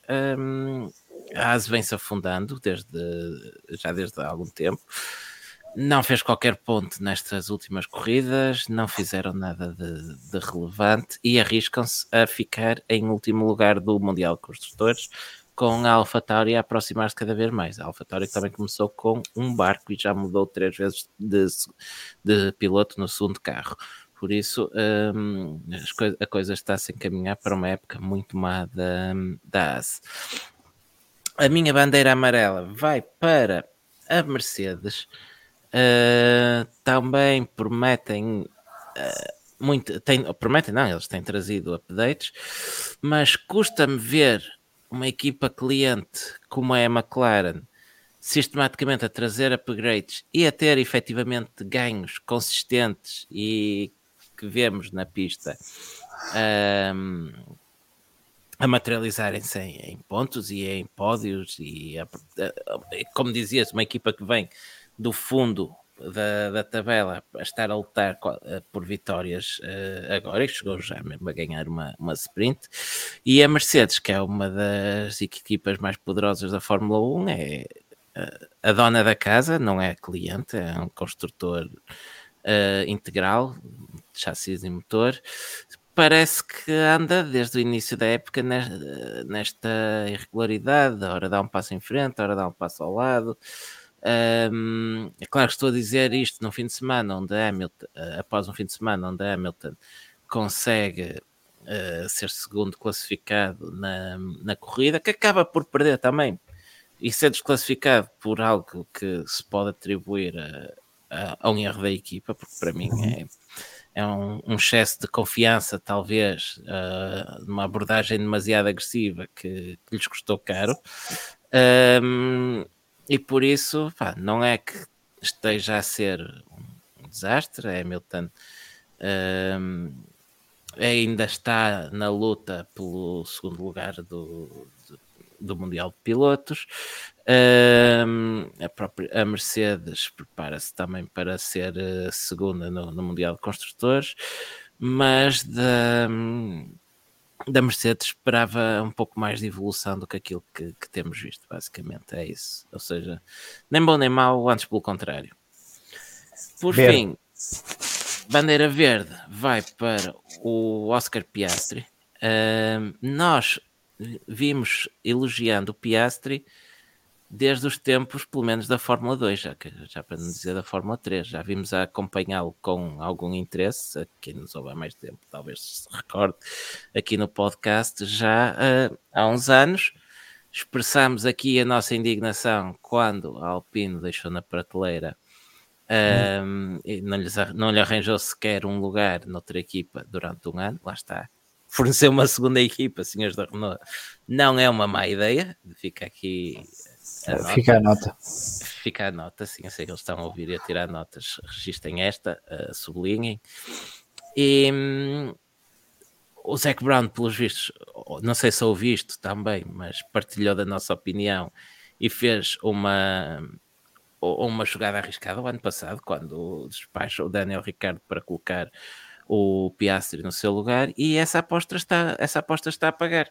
O Piastri já, já soma pódios, já soma dois pódios, já anda um ritmo, consegue andar a um ritmo próximo do Lando Norris, que é um, reconhecidamente um dos pilotos mais rápidos da, da grelha atual, já conseguiu vencer uma corrida sprint. Uh, eu acho que em relação ao Lando, talvez lhe falte ainda melhorar um pouco na gestão de pneus e nota-se isso em corrida. Numa volta só já consegue ser tão rápido como o Lando, mas vê-se que a experiência do, do Lando Norris em corrida faz a diferença nesse, uhum. nesse particular. No Qatar não se notou uh, e o Piastri uh, conseguiu terminar à frente do Norris precisamente porque foi uma corrida onde não havia gestão de pneus. Um, pode andar sempre a fundo, mas normalmente ainda é o ponto onde ainda terá de melhorar. Mas a parte disso, estamos a falar de um rookie que e acho que é incrível o que ele já conseguiu neste, neste primeiro ano. Uh, e por isso mesmo, e depois de, um, de uma ronda tripla onde ele consegue dois pódios e ganha uma sprint, leva a minha bandeira verde. Muito bem, parece-me bem. Vamos ao, ao, campeonato, aos campeonatos do mundo. Aos campeonatos do mundo, sim. Podemos começar com o, com os pilotos, se, se Top 10? Top 10 do campeonato de pilotos, do campeonato do mundo de pilotos. Uh, queres que continue eu, já que estou com o laço? Pode ser. Não, então, se ainda não se encheram da minha voz, eu sigo viagem. Uh, então, o campeonato está decidido em favor do senhor que está em primeiro lugar, esse tal de Max Verstappen da Red Bull. Normalmente é isso, não é? É, normalmente fica assim primeiro. que está em primeiro. Sim. Era muito giro a dizer o campeonato está decidido a favor do segundo classificado. É, era giro, mas estúpido. Mas ontem podia ter acontecido. A podia ter acontecido. decidida para o segundo classificado. Certo, certo, certo. certo. Portanto, uh, Primeiro lugar para Max Verstappen, já campeão do mundo com 466 pontos. O segundo lugar é Sérgio Pérez com 240 pontos. Ele que terminou Austin apenas com 19 pontos de avanço sobre Hamilton, que passaram a 39 depois da desqualificação deste. Portanto, Hamilton é terceiro com 201 pontos. Fernando Alonso é quarto classificado com 183 pontos. O quinto é Carlos Sainz com 171. Lando Norris é sexto com 159 pontos. Charles Leclerc é o sétimo classificado com 151 pontos, na frente de George Russell, que é o oitavo com 143, Oscar Piastri é nono com 83 pontos, e a fechar o top 10 agora, Pierre Gasly com 56 pontos. Muito bem. O Campeonato do Mundo de uh, Construtores, digo Red Bull ou digo Max Verstappen? Faz com Red Bull, depois brincamos ao Max, mas para não alongar muito, faz só top 10. Só top 10 então. A Red Bull Racing, não só dizer Red Bull. Não vai dizer a RBR Honda RBPT? Mas não apetece. Uh, tem 706 pontos, já ganhou isto. A Mercedes 344, a Ferrari tem 322 eh, pontos, a McLaren Mercedes 242, a Aston Martin quinta com 236, a Alpine tem uns redondos 100 pontos, a Williams eh, em sétimo tem 26, a Alfa Romeo em oitavo tem 16, a AS em nono tem 12 e a Alfa Tauri uh, em décimo tem 10. Dizer apenas que a Red Bull já tem mais pontos que Mercedes e Ferrari juntas. Sim, sim, confirma-se. E um, a Red Bull tem o dobro dos pontos do segundo classificado, mais do dobro dos pontos do segundo classificado. Uh, o Max Verstappen, tendo 466 pontos, tem mais 122 pontos do que a Mercedes. É, portanto, quantos, pontos é que ainda, quantos pontos é que ainda estão em jogo? Já não estão muitos. Não estão muitos, pois não. Não, tens, tens aqui uma sprint pelo meio, faz aí 25 vezes 4. Mais 18 vezes 4. Espera aí, espera aí. 25 vezes 4 costuma dar 100, não é? 100 Já tá. mais segundos lugares 172, mais 4 pontos de voltas mais rápidas 176, mais 8 pontos de, de uma sprint 8, 8 e 7, 15. Não chega a 200, pois Ma- Max Verstappen é campeão do mundo de construtores. Não, ainda não. Quantos pontos é que ele tinha de avanço? Tem 122. Ah, então ainda, ainda não dá, mas Não, está não. quase. Está quase. Eu tá tinha, não sei porque percebi 200 e qualquer coisa. Não, não, 122. 122. Está quase, está quase. Está quase. giro. Sim. É uma boa luta aqui. O Mário, Pronto, olha, Calacho, o Mário Calacho não percebeu as tuas contas, porque ele pergunta: não são só 4 corridas? Sim, mas, São, mas- a Mercedes tem dois pilotos. Sim, pode O fazer Max, é primeiro, o Max segundo. é que só tem um. Sim, a escuderia Max Verstappen é a única que corre só com um carro. Todas as outras com dois. Ahm, pronto, é isto. Mais eh, alguma coisa?